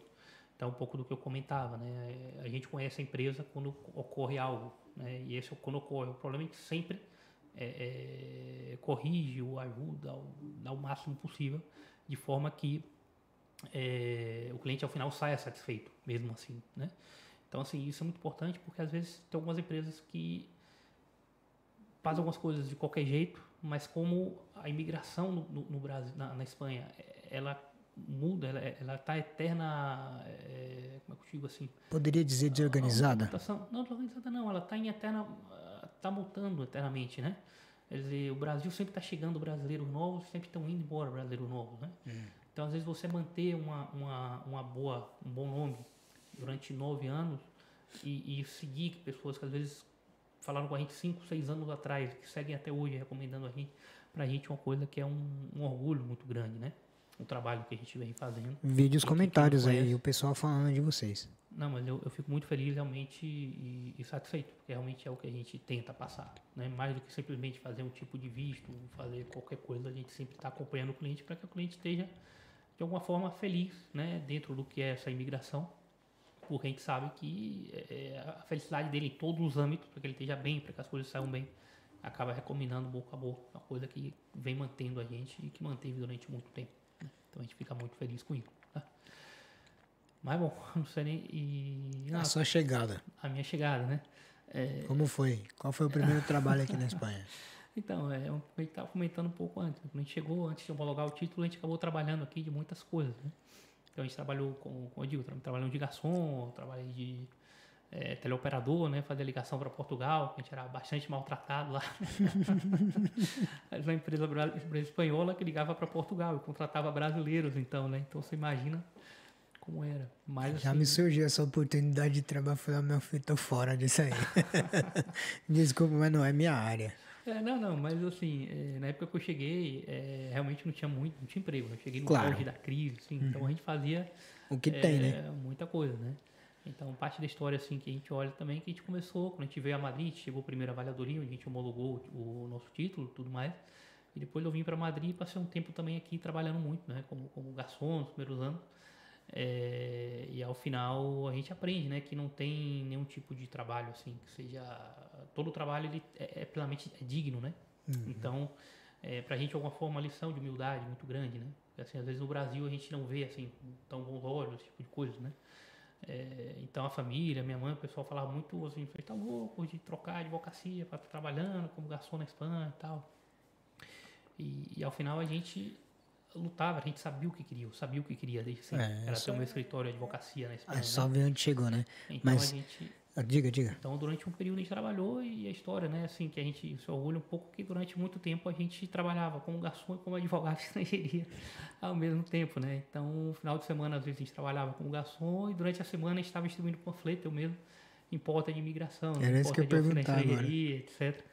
E ao final, é, Prospectar clientes, ele tava no panfletagem, gente. exatamente, né? Vocês não têm ideia, porque acredito que alguns de vocês, Alguns não, quase todos vocês não fizeram panfletagem. E o homem, para prospectar cliente, fez panfletagem. Segue, segue. Não, exatamente. Mas e, e era assim, era um pouco divertido, porque às vezes estava na porta de imigração distribuindo, né? As portas da oficina de estrangeiria, distribuindo panfletos, às vezes as pessoas perguntavam, é, não, mas eu tenho dúvida sobre determinado procedimento e tal. Falei, Não, aí o senhor falava, o senhor, a senhora tem que ligar para o advogado, que ao final era eu mesmo, né? Então. ao final depois a gente atendia tudo. Então realmente é, é, assim é um foi um crescimento né? A gente olha para trás hoje assim realmente a gente passou por muita coisa a gente lutou muito. E hoje a gente está muito assim é, feliz satisfeito né? Pô, a gente tem tem um escritório hoje no passeio da Castelhana né? Então é, caramba. Olha às vezes assim meio que não acredita né? Porque realmente passa rápido. Parece que foram sete anos mas sete anos assim de muita luta de muita muita dedicação mas hoje muito contente né, com, com o resultado. Esperamos seguir assim. Ele falou aqui que o escritório é num passeio da Castelhana, só para vocês se. Perdão, desculpa, gente. É, se identificar, o passeio, das, da, passeio da Castelhana é o mesmo endereço do Santiago Bernabéu. Impossível vocês não conhecerem o Santiago Bernabéu. Tá? Então, para vocês verem, o homem tá só crescendo. O homem não, eles, o escritório, a equipe é, do Vasquez Belisário só vem evoluindo nesses últimos 8, 9 anos né, de estrada É. Sim, que, sim, que sim, tem o escritório. falar, né? Quando eu falo escritório, eu sempre falo nós, né? Me refiro a, a Já é. no plural, porque eu sou eu e a Lara, e sem dúvida, se não fosse pela Lara Belisário, a gente não estaria aqui hoje, né? Sem Seria dúvida. A minha sócia de, de vida e de. Eu tirei uma lição, eu tirei uma lição do, do, do acontecido lá com a empresa de telefonia. Uhum. Nunca mexa com o aniversário da Lara Belisário, velho. Não, não mexa com o aniversário da, da mulher, porque ah, vai arrumar problema. Pode. já deu problema? Você já vacilou assim no, no aniversário? Seja de casamento, seja dela? Não, não né? É, Essa, pergunta, essa pergunta é, é curiosa, cara. É porque- capciosa, né? Não, não, sabe por quê? Porque o aniversário da Lara é dia 6 de janeiro, cara. Ah. E 6 de janeiro no Brasil é é uma data assim, é dia de reis e tal, mas é um dia que ninguém dá tanta importância, né?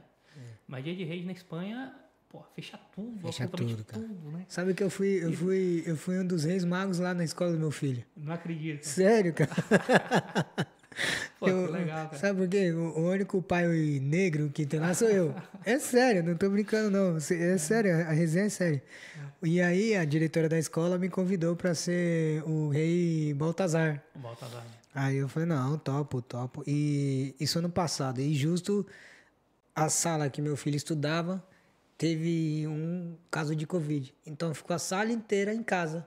Então eu fui pra escola dele ele ficou em casa. Meu, mas foi uma baita experiência. Quem sabe próximo ano. Foi ano passado? Não, foi esse ano, né? Eu falei ano passado, mas eu me equivoquei. Foi esse ano que a gente já tá no final de 2022 e parece que já, já é outro ano quase. Mas foi uma experiência muito, muito bacana. Tinha muito moleque ligeiro que falava: Você não é o Rei Baltazar, olha o seu tênis. Cara, o- o- reparou no meu tênis, isso que quase não estava aparecendo, hein? E, enfim, baita experiência. Então, você não, não vacilou ainda com, com as Não, datas. não, é isso. Com, com lá comentava do, reis, do, do- do dia de reis aqui, porque o aniversário dela é justo dia 6, né? De, É. de reis. Então aqui tá tudo fechado. E a gente, como bom, bom brasileiro, né? É melhor baiano ainda, né? Que a gente tem que falar. Deixa tudo Deixa última hora. última hora. Então quando você chega no dia 6 de manhã, você não trava absolutamente nada de nada, cara. Nem pra comprar uma flor, nada. Uma coisa absurda. Tudo fechado. Então, assim, pô, os primeiros anos é, acabava com a passagem de aniversário em branco, mas a gente acabava no dia 7 fazendo alguma coisa. Ah, bom, dá Então uma, esse dá era uma, vacilo, mas realmente é cultural, né? No Brasil, dia 6 não é, assim, não, é, não é um dia comum, né? não é um dia tão importante como é aqui. né? É, mas se fez no dia 7, então deu aquela amenizada na, na, na situação. É, Dodô, tem mais chat? Quanto tempo a gente tem de live, cara? Eu imaginei. Porque no final das contas a gente toma muito tempo do, do doutor Angel. Tem mais chat aí? É, a Aline falou que agradecendo aqui, só informações top. Alô, Redoas Valente, Brazucas Brother, Adriano Pires. Ô Pires, um abraço, meu garoto. Isso aí, Pires. Tem o Dan Martins também aqui, viu? Se você não, não se deu conta do recado. Lá, que É brincadeira, velho, que é só, só resenha. É, Se não aguenta a resenha, meu irmão fica aí assistindo que você vai dar risada. É, o Adriano, o Adriano Pires, né? Pô, é gente boa demais, pô, conheço. É, Aí. A figura Tá engraçada é que até a mulher dele chama ele de Pires, né? é, E ele tem tu, uma grande figura, pô. Um abração, Pires. Um abraço pro Pires aí. o Pires é um cara que é um coroa qualidade, pai. O homem joga demais. Não joga, joga.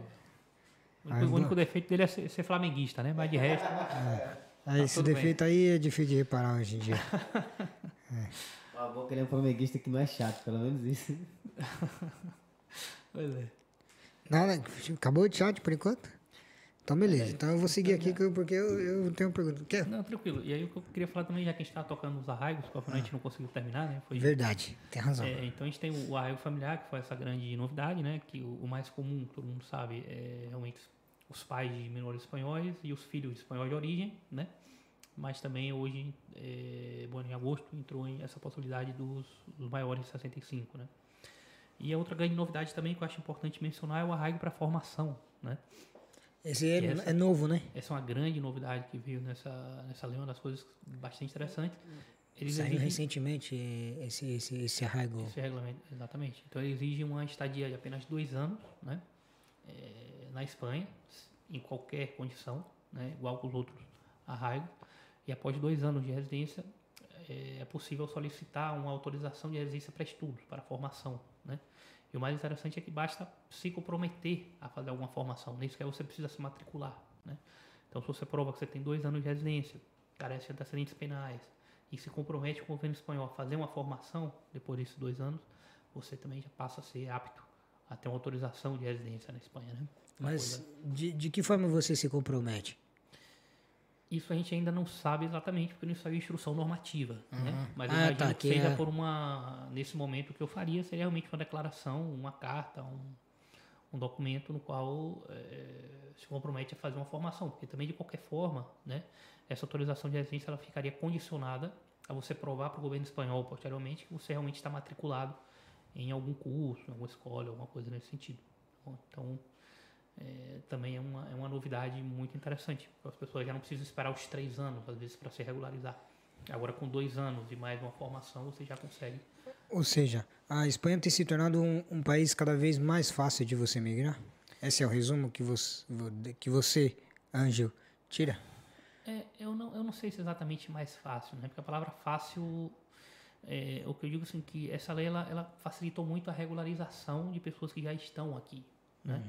Porque realmente é, fácil, eu, eu não acredito que seja fácil a pessoa sair do país de origem e ficar aqui dois anos em situação irregular, por exemplo. Não que eu queira é, incentivar ninguém a vir, os outros podem Sim. vir, se sentem à vontade, mas é, o que eu vejo com essa reforma e que eu acho que é muito interessante, que é muito boa realmente, é facilitar, de alguma forma, a regularização dessas pessoas que já estão aqui. Né? É, porque, assim, é, existe uma crítica muito grande, né, política, que, que às vezes, assim, o, cidadão estrangeiro já se encontra aqui na Espanha. Então, quanto antes ele se regularizar, melhor para o governo, melhor ele vai estar, tra- mais rápido ele vai estar trabalhando de forma regular, melhor vai estar pagando impostos, vai estar gerando mais renda, é, ou seja, às vezes vai ter um trabalho regular, portanto vai diminuir é, a delinquência e outro tipo de coisa, né? Então realmente é, é uma reforma que nesse sentido eu considero muito, muito, muito importante, né? Teve um, um- acho que teve um valor muito grande, muito importante realmente. Tá? Ángel, é, aqui se discute muito entre os estrangeiros, principalmente os latinos, sobre a política dos governos da Espanha. Que a gente tem o Vox, né? Que, e o PP, não é isso? E o Partido Progressista. É o Partido Popular, né? Partido Popular, Partido Progressista no Brasil. É, Partido Popular. É, qual dos dois partidos é o que mais, digamos assim, apoia a imigração? Porque apoiar não é bem a palavra certa, né? É. Mas. Não, nenhum, nenhum, assim, não é exatamente apoiar, né? Você tem na Espanha que são dois partidos que eles são é, historicamente de centro, né? Você tem a centro-direita, que é o PP, a centro-esquerda, que é o PSOE, isso, é né? o- E logo os partidos novos que surgiram, né? Naquele movimento, os indignados. Na época foi bem famoso, inclusive chegou até a ser famoso no mundo inteiro. E desse movimento surgiram outros três, que foram o Podemos, que eu posso considerar extrema esquerda, né? Que é o que eh, governa, constrói hoje, e a extrema direita, que é o Vox, né? Que realmente é um partido que definitivamente é, é contra né, a imigração, não tem como é. falar de outra forma, né? Então, a gente não, não, não gosta muito de falar de política, mas realmente é, a gente sempre tende a estar no equilíbrio, né? Tá no centro, né? No- no- seja de um lado, seja de outro, você tem um, um- um viés mais de esquerda, você pode votar um partido de centro-esquerda, ou você tem um viés mais direito que seja de centro-direita, né? Porque as duas coisas são muito boas, né? Então, as duas coisas têm coisas boas, né? Mas quando você vai para os extremos, é realmente... É quando mais começa- delicado, né? começa a surgir problemas, né? Porque acaba, de alguma forma, incentivando direto ou indiretamente o conflito, né? Então, eu, eu, eu não, não, não gosto. Mas respondendo a sua pergunta, sem dúvida o PP ele seria menos, é, menos mal que o Vox, né? Sobretudo para tema de imigração. Tá?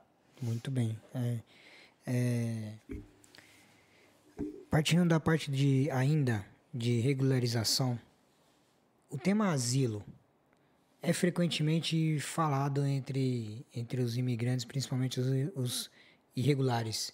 Você acha que é uma opção é, viável para quem vem do Brasil?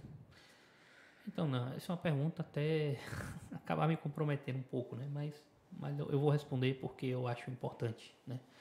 É, nosso escritório a gente não, não trabalha com asilo, tá? Para pessoas que realmente não necessitam.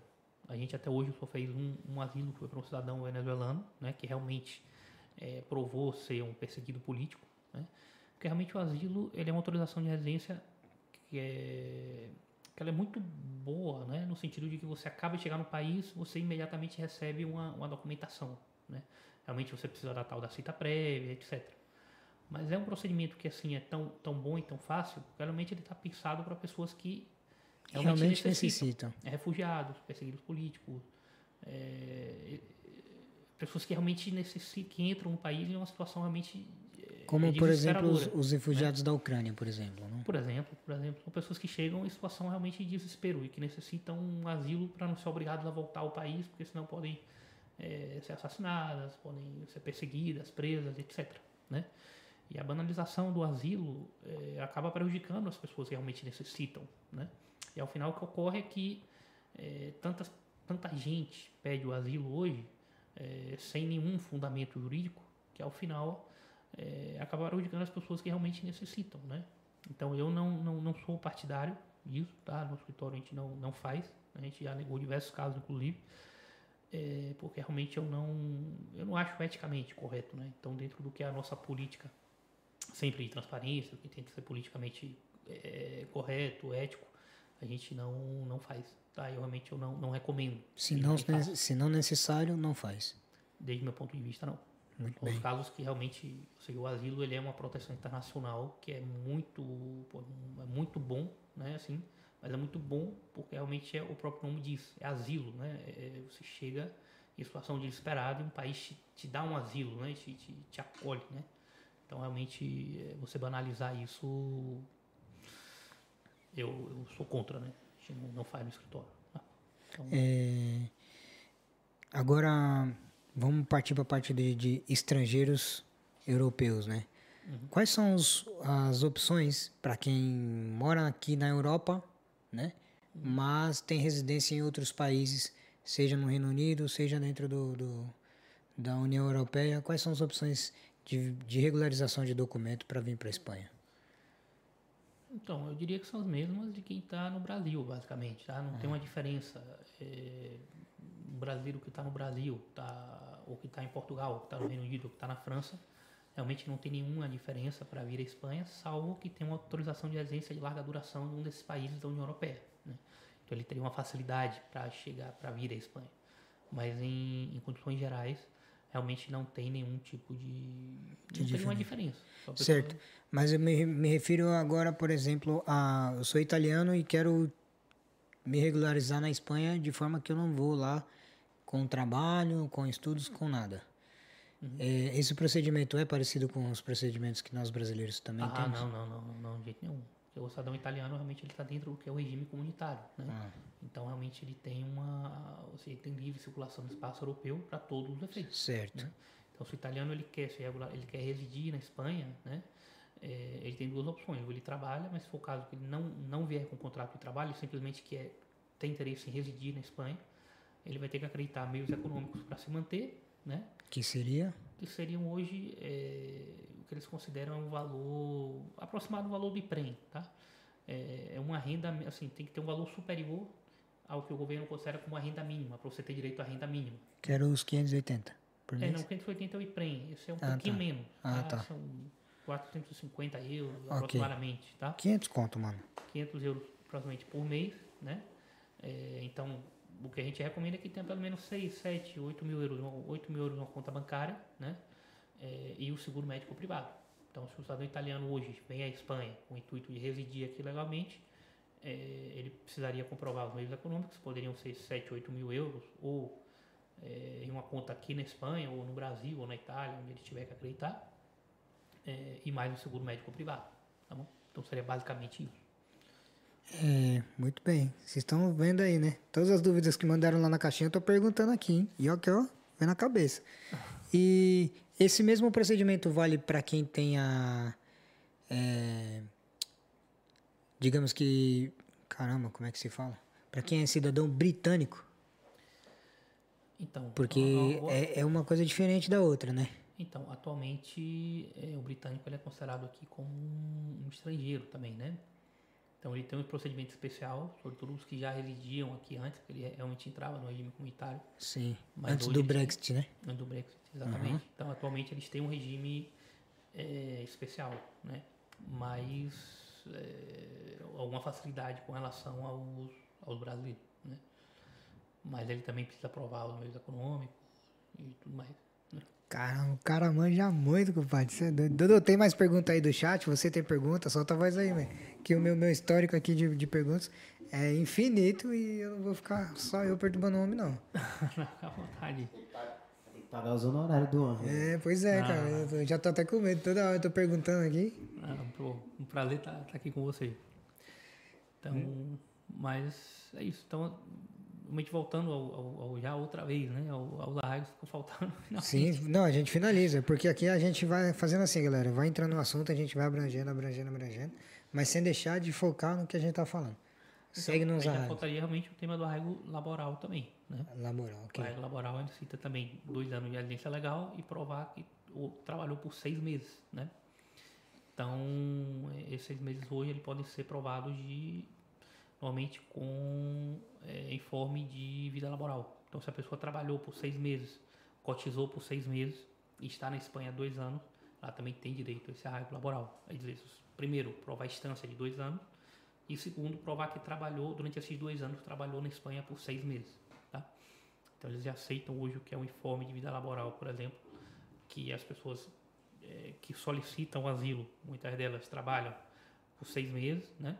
E depois, quando tem dois anos de residência, eles passam para essa, por esse arraigo laboral. Né? Eles conseguem provar eh, que residiram aqui por, por- provar que trabalharam seis meses e que residiram aqui por dois anos. Acabei embolando um pouquinho aí, Ok, não, mas tá claro. mas basicamente Ou seja, é, só pra gente liquidar essa fatura, então a gente tem o arraigo familiar, o arraigo laboral, o arraigo social social.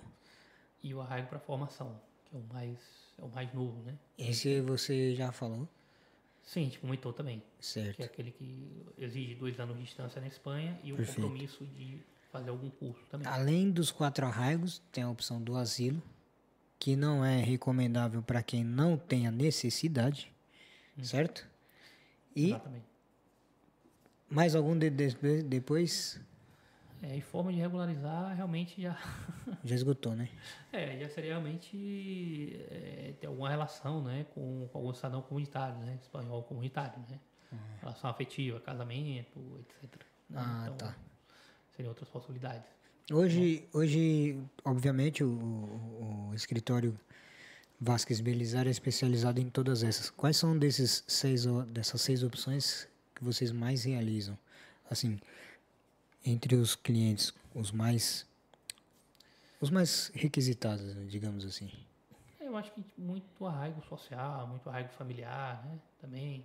é, acho que são os mais comuns, né? arraigo laboral, a gente faz alguns também para alguns trabalhadores que vêm, por exemplo, pelo traslado empresarial, né? Às vezes vem trabalhar é, na Espanha com um trabalho vinculado ao Brasil, por exemplo. Tem também que a gente não mencionou, mas claro, não seria regularização se tivesse esse tipo de visto. Mas logo a gente poderia Sim. tocar também no de altamente qualificado, tá? Que eu acho que é muito importante.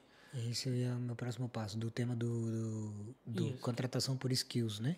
que é qualificação. É, exatamente, porque na uhum. verdade o que a gente tem que entender é que o, o, a legislação espanhola tem basicamente três tipos de regime, né? Tem o regime geral, o regime, por exemplo, dos arraigos, é, residência não lucrativa, é, autorização de trabalho por conta rena, né? A gente tem um regime comunitário, que são realmente os, comunita os cidadãos comunitários e familiares de comunitários, né? E a gente tem um regime da lei de empreendedores, né? que já são o regime da lei de, de traslado empresarial, normalmente são empresas que estão no Brasil é, e fazem um contrato de prestação de serviço com alguma empresa espanhola, por exemplo, né? É, a gente tinha um cliente que, é, é por exemplo, prestava serviço para a manutenção daquelas palas de, de usinas é, elétricas, né? Usinas eólicas. Então mandava trabalhador para cá, o trabalhador vinha para a Espanha, mas seguia vinculado à empresa no Brasil, a prestava o um serviço aqui e logo retornava de origem. Né? Certo. Então, é, essa é uma opção, ou seja, são, são, são diversas opções, é difícil a gente conseguir, né? Tem uma hora é, resumir todas as autorizações de residência, né? Mas... Nós vamos ficar o resto do dia inteiro para resumir, para falar sobre todas. Mas, o, o aquele, é, por exemplo, na Irlanda, para você ter o visto irlandês, você tem que ficar lá cinco anos uhum. de forma regular para você solicitar a nacionalidade. Porém, se você compra uma residência, você tem direito a solicitar essa nacionalidade. Aqui na Espanha tem algo parecido. É também o tema da residência. Eu sei que também tem é, para megas empresários e bilionários que você pode comprar. É, não sei se pode dizer a palavra comprar é a mais correta, mas você pode, de certa forma, quando apresentar uma renda, você é, diretamente ter direito a uma a nacionalidade espanhola. Como é que funciona essa parte? Você saberia? Obviamente você saberia. óbvio. Então, pergunta. Não, óbvio. Assim, realmente é, também está dentro do que é a lei de empreendedores, tá? Que é um regime muito especial. Dentro da lei de empreendedores a gente tem, a gente comentou, né? É, o visto para empreendedores, tá? Que aí já são é, empreendedores, investidores em empresas, mas aí já são empresas que vão vir é, para gerar um impacto econômico, realmente gerar emprego, né? Ou que sejam empresas do setor estratégico, né, ou de inovação tecnológica, tá? basicamente. Resumir um pouco do que é a lei de empreendedores, logo a gente toca no tema dos investidores. Tá? Porque não foi a uhum. pergunta que você fez, mas eu vou dar uma, okay. uma pincelada. Claro. Então, dentro da lei de empreendedores, a gente tem é, o visto para empreendedores, que vem para montar um negócio, ou realmente para empreender, para iniciar uma atividade econômica que venha a ter um impacto econômico né, na Espanha. Você tem um dos profissionais altamente qualificados. A Espanha considera profissionais altamente qualificados nesse sentido aqueles profissionais que têm uma graduação, né, é, um grau superior na Espanha, normalmente está muito vinculado a profissionais da área TI hoje, né, então é, tipo de visto de altamente qualificados que a gente mais vem trabalhando, é, que são para isso se exige um salário mínimo, um salário superior a 45 mil euros aproximadamente, né, é, e também tem a lei de tem o procedimento dos investidores, que aí vem a parte do que você comentou, o investidor entra em imóveis, né, a partir de 500 mil euros, ou é, investimento também em conta bancária, que é alguns casos, sim, transferir mais de um milhão de euros para uma conta bancária espanhola para uma conta do fundo de investimento espanhol. É, em qualquer desses casos, são os mais comuns, a gente consegue pedir o Golden Visa, né, que é o que a gente chama. Esse Golden Visa está dentro também desse regime de empreendedores. Né? Então, respondendo a sua pergunta definitivamente, é, um, um, um, um, grande investidor, uma pessoa que tenha muitos recursos no Brasil, que queira pedir um visto de solicitar um visto de estudante na Espanha, um visto de estudo, um visto para a Espanha, estudante não, um visto na Espanha, ele pode fazer um investimento de 500 mil euros em imóveis, né? ou transferir um milhão de euros para uma conta bancária aqui. Né? A partir daí a gente tem um procedimento super especial, é um procedimento todo eletrônico né? também, e que ele tem que ser resolvido em apenas 20 dias, né? sob pena de silêncio administrativo positivo. Por que, por que 20 dias? Porque é um procedimento especial da lei de empreendedores. Né? Uhum. Deve ser porque o pessoal tem muitos recursos, né? É, você, você, vê a diferença de tratamento, né? É, mas... Brincadeira. Não, não no seu caso, obviamente, não é o caso do escritório e tal, mas e sim da, Tá lei, digamos que mundial, porque no mundo todo é, é assim. Quem tem mais recursos, pois tem vantagens, digamos, né? É, e, e também assim, esse, esse mesmo procedimento dos 20 dias, ele também se aplica para os altamente qualificados, tá? Aham. É, então, É, para os profissionais, no caso, né? Exatamente. Toda, todas as pessoas que estão nessa, nessa lei de empreendedores, eh, elas são beneficiárias. Inclusive, uma das autorizações que a gente comenta e tem feito muito, que a gente também não comentou, são autorizações de trabalho em práticas, né? Que essa é outra, outra inovação, é, é recente também, tá? Não, não veio com, com a lei de agosto, com a mudança do regulamento de agosto, mas ela é, é recente. E a gente pode solicitar, por exemplo, autorização de trabalho em práticas para todas aquelas pessoas que se formaram eh, nos últimos dois anos, por exemplo. Práticas que você se refere seria estágio? Estágio, exatamente. Ok. Então, por exemplo, uma pessoa que se formou no Brasil hoje é, em quer engenharia mecânica, por exemplo. Aham. A gente pode fazer um contrato de trabalho em práticas para essa pessoa. Essa pessoa pode trabalhar aqui por um ano, até um ano, né? E depois de um ano a gente poderia modificar para uma autorização de trabalho por conta renda, por exemplo. né? Então essa tem sido uma entrada muito grande né, de, de, de pessoas, ou, ou realmente estudantes que estão aqui e terminaram o master. Terminam o master e a, e a empresa quer contratar essa pessoa, porque essa pessoa fez um- um- umas práticas é, dentro do que é, é, o currículo né, desse master. É, a empresa se interessa em contratar esse estudante e aí a gente faz uma autorização de trabalho em práticas, né, que também é considerado já uma autorização de residência, que é válida por um ano, né, pode ser de seis meses até um ano, mas assim, até um ano, top máximo, e depois de um ano essa empresa pode contratar esses trabalhadores, né. E pelo que você falou de quem tinha dinheiro e quem não tinha, né, mais ou menos, e quem tinha recursos e quem não tinha, também essa autorização de práticas, ela, ela, ela tem uma, os 30 dias é, como máximo, como top máximo para que o governo resolva. Se o governo não resolve em 30 dias, também é considerado aprovado por silêncio positivo. Tá? Ah, mas não tem sanção, né? Não, sanção não. Mas melhor que sanção. Depois de 30 dias, se considera aprovado, é, algo tô- muito tô- bom. tô Tem que só- ser muito, brincando. muito rápido, né? Agora que a gente falou de, de tempo para esses processos, então, para a gente dar uma pincelada rápida, asilo, solicitação de asilo, em quanto tempo geralmente sai a resolução? Então, o asilo, o maior problema hoje são as citas prévias. Mas realmente eu não sou a pessoa mais adequada, porque realmente a gente não tem experiência em, em asilo. A gente teve um, um caso único, mas realmente assim, o que mais demorou é o tema da cita prévia. Da cita. É o que mais demora em todos os casos, né? É, não, mas assim, o asilo especificamente, ela, ele precisa ser iniciado com, com cita, né? Uhum. É, já os outros procedimentos realmente são iniciados eletronicamente. E depois vem a cita. Exatamente. Então, por exemplo, o visto de estudos, que a gente comentou, o que é que eu recomendo? A pessoa acabou de chegar na Espanha hoje, dentro de 60 dias, é se matricular em uma escola e solicitar o visto de estudo. O procedimento é eletrônico, não precisa de cita prévia nem nada. E com esse solicitante, com, essa, com esse comprovante de que solicitou o visto de estudos, é, essa pessoa ela já, já está irregular na Espanha, tá? Porque de acordo com a legislação espanhola, se prorroga a instância do solicitante até que a gente tenha uma resolução, né? Então, às vezes, um visto de estudo demora 3, 4, 5 meses em ser resolvido, né? A pessoa chegou aqui nos primeiros 60 dias e solicitou, ela fica até eh, os 3, 4 meses seguintes, por exemplo, em situação regular. Irregular? solicitante. É regular, é Ah, regular. regular. Ok. Regular porque ela tem uma autorização solicitada em trâmite, né? Ok.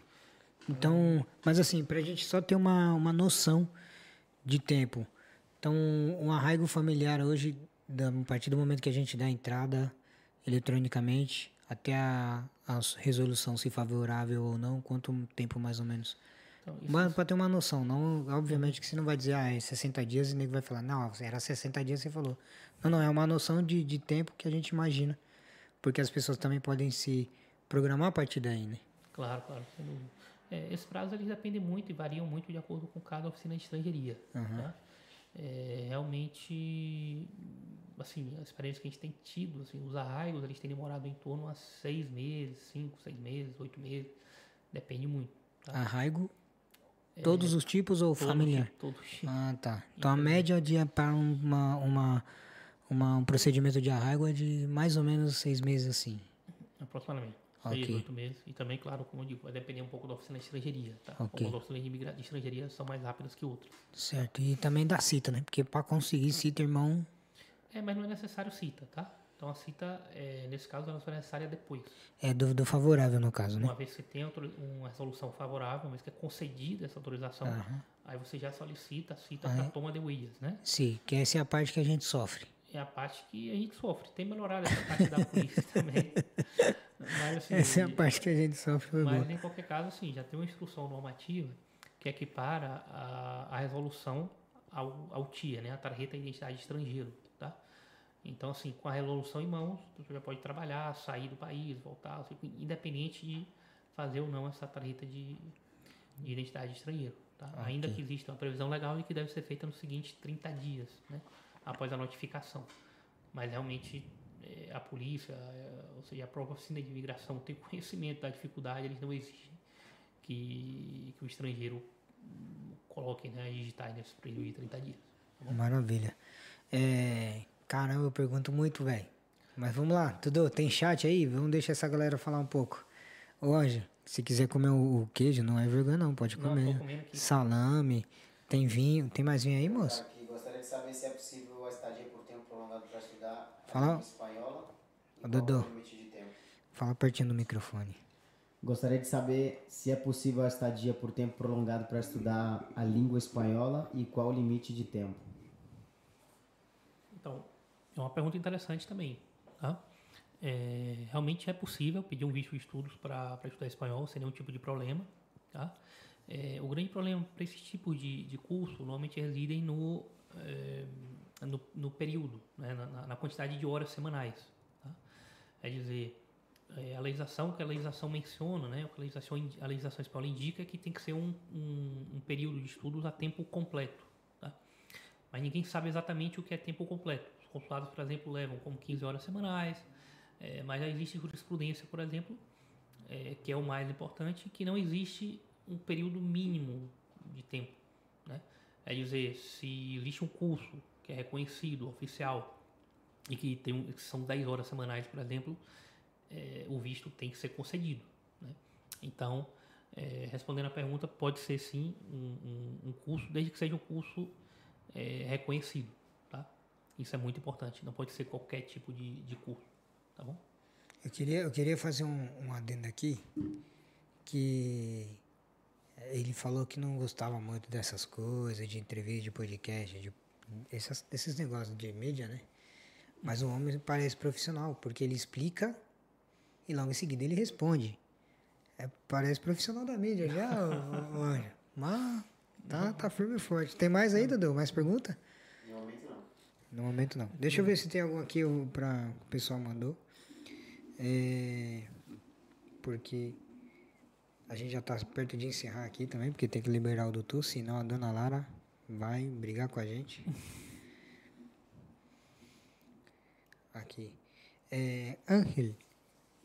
É, é, aqui tem uma, uma historinha, tá? Uhum. Queria saber o seguinte: processo de pais separado. Você Deixa, deixa eu ler, porque senão eu vou, vou me enganar. Vamos lá. No caso, a mãe está separada do, do, dos pais o, e tem um filho nascido aqui. E os dois estão em processo de, de né, no arraigo familiar. A solicitação de maternidade, da maternidade não, a solicitação de, de como é que fala? De, quando é responsável único pelos filhos? Ah, sim, de guarda e custódia. Guarda e custódia da mãe pode interferir no processo de solicitação de, de NI dos, do pai ou dos pais? Então, é, obviamente vai depender muito da relação né, que, que tenham os pais. A minha recomendação é que se está em trâmite, né, que mantenha um empadronamento conjunto, em um princípio, né, e se não houver forma, realmente é, o, o pai, porque assim, com relação a, a, ao arraigo familiar, o que eles levam em consideração é os pais que estão têm que estar empadronados com esse menor, tá? É, porque eu digo isso? Porque em caso de separação ou divórcio, né, é, o progenitor que fica com guarda e custódia, ele vai seguir empadronado, né, com, com o menor, e o outro progenitor é, vai ter que sair do, do lar, né, e, e se empadronar em outro local. Mas esse progenitor ele segue com direito ao arraigo, Tá? O único que ele vai ter que provar que existe realmente é, uma sentença que reconheça essa, essa guarda e custódia à mãe, mas também reconheça esse regime de visitas. Né? E que ele esteja corrente também com as obrigações paterno-filiais. Isso é muito importante. Tá? É um dos requisitos principais é, para que um pai que não resida ou uma mãe que não resida com esse menor é, possa solicitar esse arraigo familiar. Tá? E, e no caso do arraigo estando em, em, trâmite, então não teria o risco nem do pai nem da mãe, um solicitando a guarda e custódia definitiva e exclusiva dos filhos, não teria risco de, por exemplo, sair como negado ou não favorável? Então, é, como eu digo, a gente teria, teria duas opções.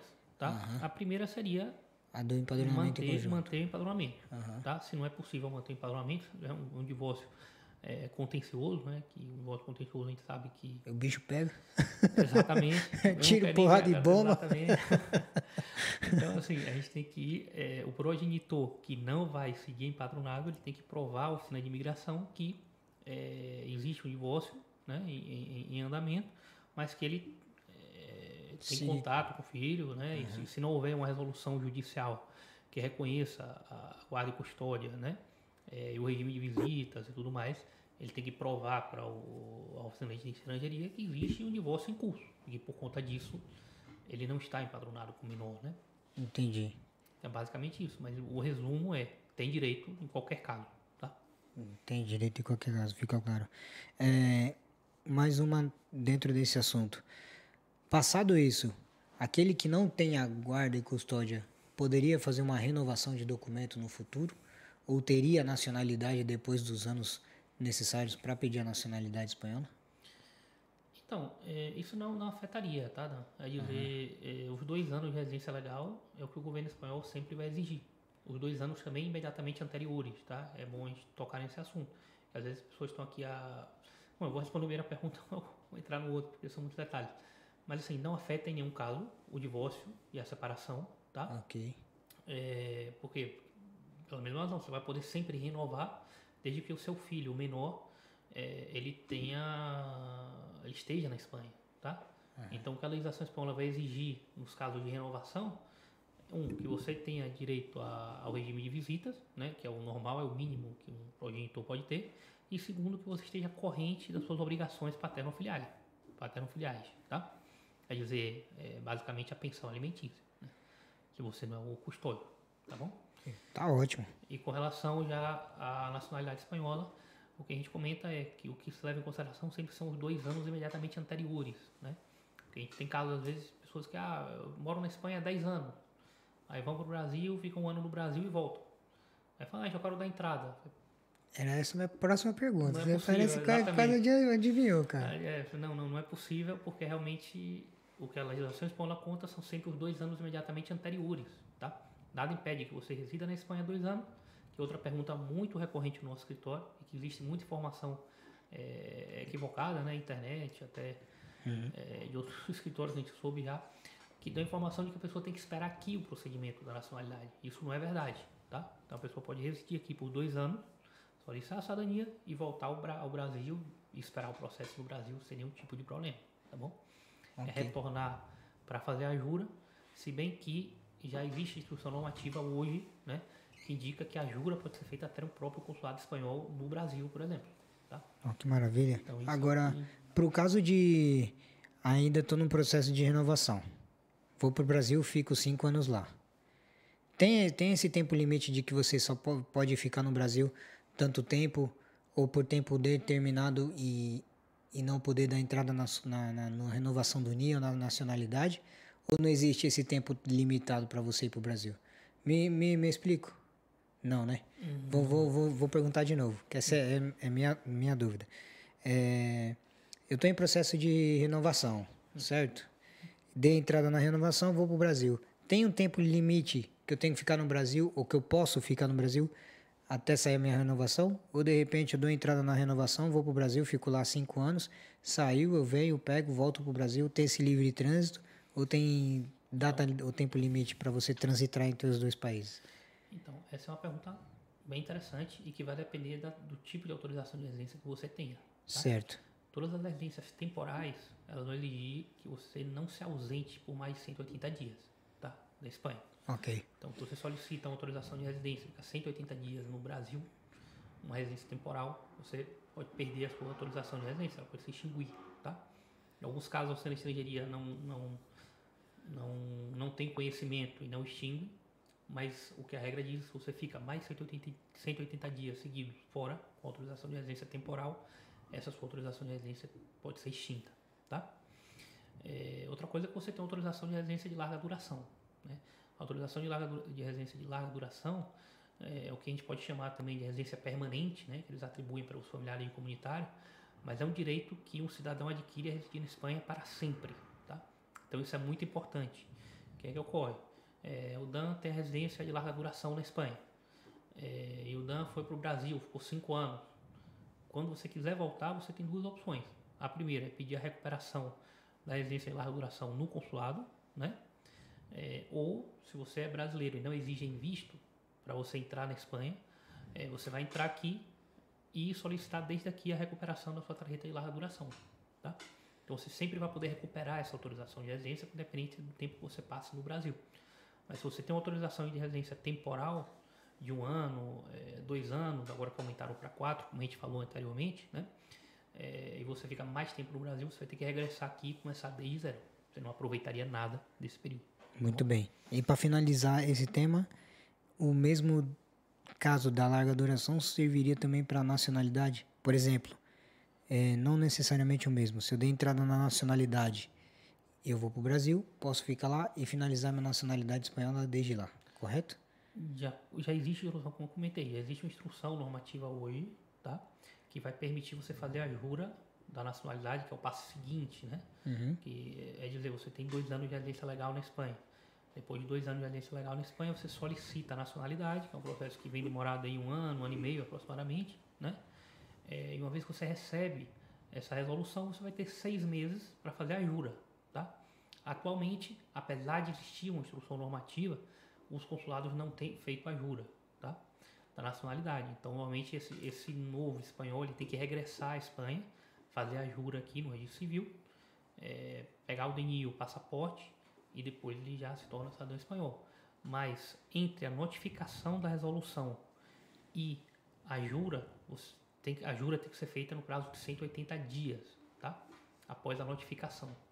Então isso é muito importante. Sim, respondendo a sua pergunta, não é que a pessoa ela pode aguardar o procedimento né, é, no, no Brasil, não tem nenhum problema. Ficou dois anos, solicitou e aguarda no Brasil.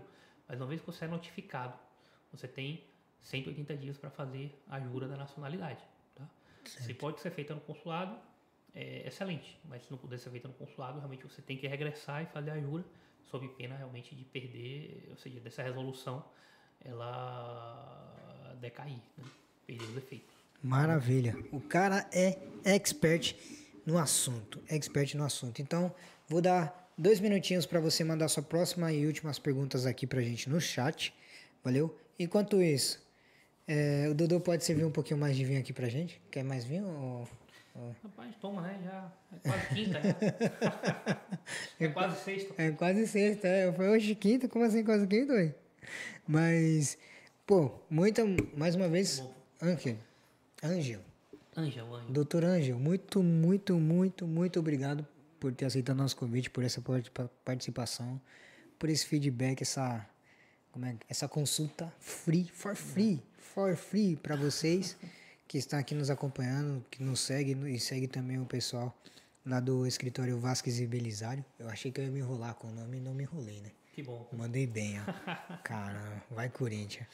É, então, para vocês que estão aqui, tem espaço aqui para perguntar. Já já vou mandar as perguntas que tá aqui no site. Eu não, o Douglas, meu parceiro. E mais uma vez, obrigado, Anjo.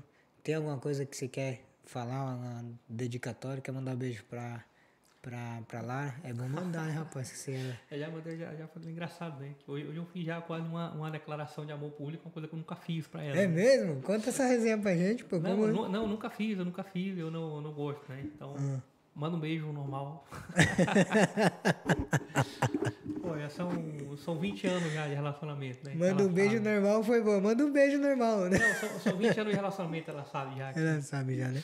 A declaração filme. de amor vem todo dia depois quando chega em casa, né? Exatamente. Ah, garoto, você dia a dia. Vocês acham que ele é bobo? É nada. Ele deixa de ser engenheiro pra virar advogado, pai. Ah, e, e, a Núbia também, né? Ah, a, a Núbia. Tem que mandar um, um abraço lá pra Núbia, porque realmente também foi aqui que tornou possível aqui, né, esse nosso encontro. Realmente está sendo Vamos brindar. prazeroso.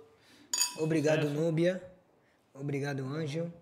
E obrigado a todos vocês que estiveram conosco, conosco até aqui. Vou, o Dudu vai voltar, vai soltar ali o chat as últimas perguntas. E fica aí, porque o Ângel vai finalizar com algumas palavras que vai tocar o seu coração. Então, aguenta aí. Porque o Dudu já vem ali, já vai, vai, vai soltar o chat. Gostou do queijo? Muito bom. Vamos fazer uma parte 2? Vamos, vamos, vamos. Vamos? Gostou? Então, tá. Eu já Não, a fico parte dois feliz. A gente atrai, pô, pode trazer até a Lara também. Não, a parte 2 é com a Lara, pô. Pronto, lá também. Aí, a Lara Traz e a chefa, senão... a chefe aí, porque senão ela briga, né? A Lara é brava, não. Ah, Não, a Lara é brava, meu. Pra, pra brigar, foram mexer com a data de aniversário dela, já deu ruim. Aí vai besta. Imagina se a moça é, é boazinha. Ô, ô, e agora que me, me entrou uma curiosidade. É, vocês começaram o escritório em conjunto, você me, me contou aí no off que era uma sala pequena, que para você receber um, um cliente ela saía e, vi- e para ela receber você saía. Cara, eu achei incrível e- esse, esse início. É difícil, óbvio que.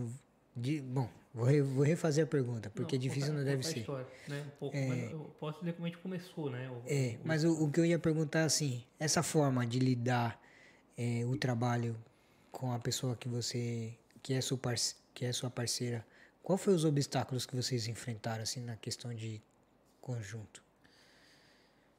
É, é uma pergunta interessante também. É, é, assim, a gente tem uma relação muito boa, né? É, profissional, a gente se Uhum. Me, me refiro à, parte profissional, tá? Não, profissional.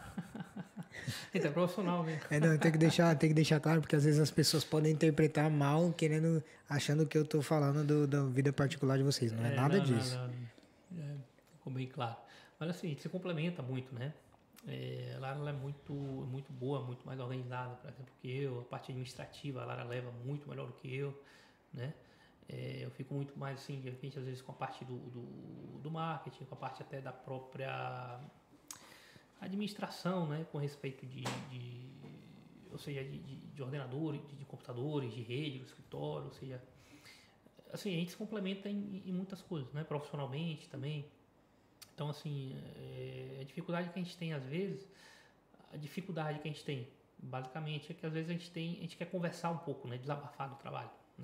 Então, assim, eu, eu, eu digo para todo mundo, normal, quando quem, quem é casado, você chega em casa, é, sua mulher pergunta, pô, e aí, Dan, como é que foi hoje o, o seu trabalho? Digo, pô, o trabalho foi assim, tal, tal, aconteceu isso, aquilo, foi isso foi bom, isso foi ruim, né? E etc. É, a gente às vezes não fala isso. Pô, e como é que foi o trabalho? Ah, não quero falar de trabalho hoje, não. que é uma coisa meio que normal, né? Pra Uhum. gente, assim. Então, é, é, fica um pouco cansativo, assim, gente- às vezes, nesse sentido. No aspecto de que a gente não tem com quem desabafar assim, as coisas do trabalho. Às vezes, ela quer desabafar e eu não quero escutar, ou eu quero e ela não quer, mas, assim, são coisas normais, né? É, e realmente, com relação ao benefício, é que, assim, estão os dois remando, né? é, exatamente no- na mesma direção, né? Assim, é nossa família, é nosso negócio, então é, a gente sempre vai é, como sócio, assim, não existe um mínimo de assim, o tema de confiança, de, de trabalho, absolutamente tudo, né? Então, tudo que eu faço é, é por ela, por minha família, tudo que ela faz é por mim, pela família. Então, isso é uma coisa que eu acho que é um, conta muito nesse aspecto, né?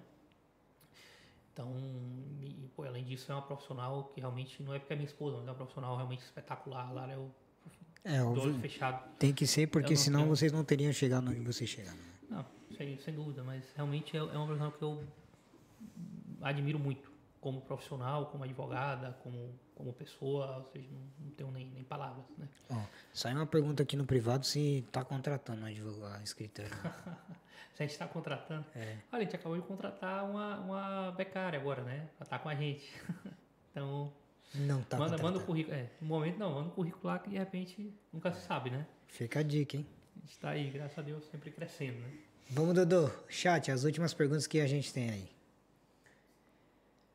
A Nubia que apareceu no chat aqui, boa noite, excelente buffet de advogado, muito competente. E logo Obrigado. chegou aqui o Wenderson Vinícius, boa noite, o Wendel por aqui. Valeu, Wendel. Um abraço por ter chegado por aqui agora. Acompanha aí desde o início porque o bate-papo foi muito, muito bom. E Núbia, mais uma vez, um beijo no seu coração. Obrigado por no- no- nos indicar Apresentar, né? o, o, o Ângelo, porque é, foi aqui um bate-papo espetacular, é uma pessoa espetacular. Tivemos um bate-papo aqui antes de começar a live. E como eu falei pra ele, os primeiros 5, 10 minutos eu fico extremamente nervoso aqui na frente, cara. Vocês não têm noção. Hoje foi menos, porque passa tranquilidade também às pessoas, algumas que sentam aqui. Outras nem tanto, mas outras sim. E o Ângelo foi um deles. E antes de finalizar, é... Deve ser porque eu peguei seu, seu nervosismo todo pra mim, né? Então, Que nada, você tava aí solto pra caramba. Só ficou com vergonha de comer, eu acho. É... pois nada, rapaziada, é, isso. É, Agora, recadinhos importantes, que não vai passar em branco. Ô, Dudu, é, você foi buscar um homem lá, de Uber ou quê? Quem? Você. Foi buscar de Uber, né? Ou não? Veio de carro pra tu, tu pra vim, carro, vim, carro. Já veio de carro, né? Tá, tá tintado teu carro? Tem isso filme? Por quê? Tem ou não? Não, não, não. Então você já tá no lugar certo. Agora, igual nosso convidado, o Ângelo, você que tá nos assistindo, tá com carro sem isso filme? Cara, JR Tintado de Lunas. Os caras são fera no trabalho. É isso filme, é envelopamento, é envelopamento também não só de, de peças, nem de, de. Caramba, de lataria, mas também de detalhes do carro, como farol e etc. Os caras manjam muito. Eles trabalham com a melhor provedora de lâminas de insufilme, que é a Expel. E vocês estão perdendo. Se vocês não têm insufilme no carro igual o Anjo, tá dando essa mancada. Aqui, o Anjo já, próxima semana, eu tenho certeza que ele vai ligar lá no Johnny. Ô, Johnny, coloca esse filme aqui na minha Ferrari, porque eu vou aí deixar ela para você. Por que, que eu falei Ferrari? Os caras têm trabalho com carros de alta gama e de sem gama também, igual a minha caixinha. então, independentemente do carro que você tenha, traz aí, chama aí JR Tintado de Lunas no Instagram, manda mensagem lá que o Jonathan vai te responder e vai marcar a cita para vocês trazer o carro deles aqui. E se vocês falar que é pelo Brazucas Brothers, vai ter um desconto, hein? Fica ligado. E ainda pode conhecer o nosso local aqui, onde a gente faz toda essa resenha aqui. Agora aprendeu, né, Ângelo? Já Vai botar isso filme no carro ou não? Com certeza. Aí, tá vendo? Bate aí. Realmente tá lá. Boa, garoto. É, agora, contigo. Não, nada. Quero agradecer também o, o- a participação, agradecer aqui o. pô, me, me senti muito bem também com vocês, de verdade, Dan, e voltar, né? Reiterar os parabéns que eu dei a princípio para você, para o Douglas. É, realmente é muito, muito interessante dar esse espaço aqui para empreendedores, né, brasileiros que possam vir mostrar um pouco o trabalho, um pouco mais do que, é, do que as pessoas costumam ver, né?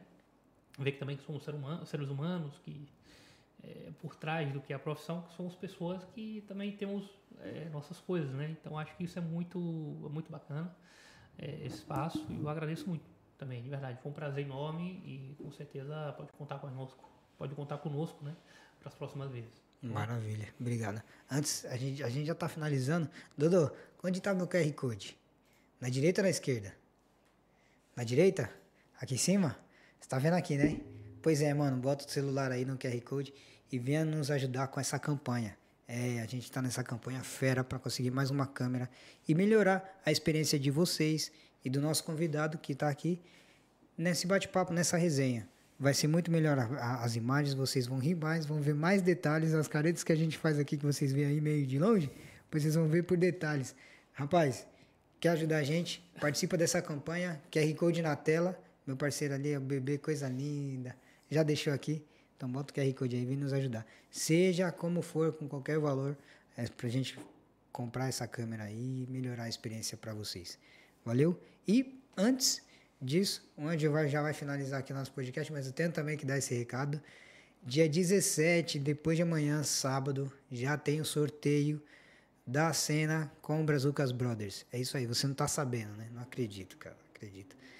Dia 17 a gente vai fazer um sorteio da cena com o pessoal do Oscars Fire Burger. Então, clica lá no Instagram do Brazucas Brothers, tem lá a descrição, segue as regrinhas, manda pra gente no direct que você seguiu as regras e vai participar do sorteio, do sorteio, beleza? Sábado, dia 17. A cena será dia 22, pela noite. Isso, todos os detalhes a gente vai falar com vocês no privado com o sorteado. Tem que seguir todas as regras para valer a pena. Aliás, para valer o sorteio. Valeu? Fiquem com Deus.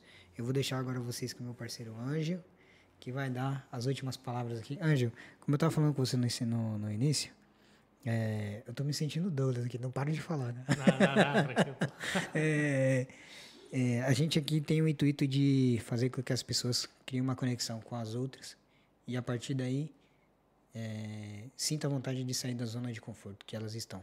Talvez a zona não seria a palavra certa, a zona de conforto, ou talvez sim, mas daquela inércia de que às vezes as pessoas têm vontade de dar aquele passo, mas tem algum receio, tem algum medo e está procrastinando. Então, eu queria que você, olhando para aquela câmera, pudesse dar algumas palavras de incentivo para essa galera que está com essa dificuldade. É, o que a gente sempre recomenda é, é começar, né? É, se, o que a gente fala, se a gente errou, se a gente cometeu um erro, a gente já está adiante de pessoas que não fizeram nada, né? É, então não é à toa, por exemplo, que é, é muito comum sei, nos Estados Unidos que a gente comenta, é que os grandes investidores, normalmente eles investem em pessoas que já tiveram projetos falidos, por exemplo, né? Então, assim, chega para pedir um, um empréstimo, para pedir um investimento, é, a primeira coisa que fala, você já cometeu algum erro? Você já tentou investir? Já tentou empreender alguma vez? Fala, não. Fala, então, eu não quero você. Eu quero uma pessoa que já tenha cometido erros para que eu possa é, ver o seu projeto, né? Então, realmente é muito importante você sair é, é dessa inércia, né? É, qualquer coisa, qualquer ideia que você tenha na cabeça, qualquer é, é, projeto, siga adiante, dedique tempo, mas obviamente tem que saber que nada é fácil, tudo leva demanda muito tempo, demanda muito trabalho, mas que se você tem um foco, você consegue, é, vai conseguir chegar, né? E um dos objetivos que a gente comentava aqui também e uma das maiores recomendações que a gente dá para empreendedores, tudo isso, é sempre ir passo a passo, né? Então, assim, você tem um projeto, saber onde você quer chegar, mas é, ir passo a passo, conquista a conquista e comemorar cada passo que você der. Se você tem um planejamento, que você quer chegar é, em 5, 6, 7 passos, você concluiu o primeiro, você comemora, porque é importante. E foca no segundo. E nunca perder essa, esse objetivo. Porque cada conquista é, é importante no mundo empreendedor. Né? E a minha recomendação é, é trabalho e, e foco. Então, a gente fica por aqui com essas belas palavras do Dr. Ângelo Vasques, do escritório Vasques e Belisário. Um beijo para vocês, fiquem com Deus. Fui. Até mais.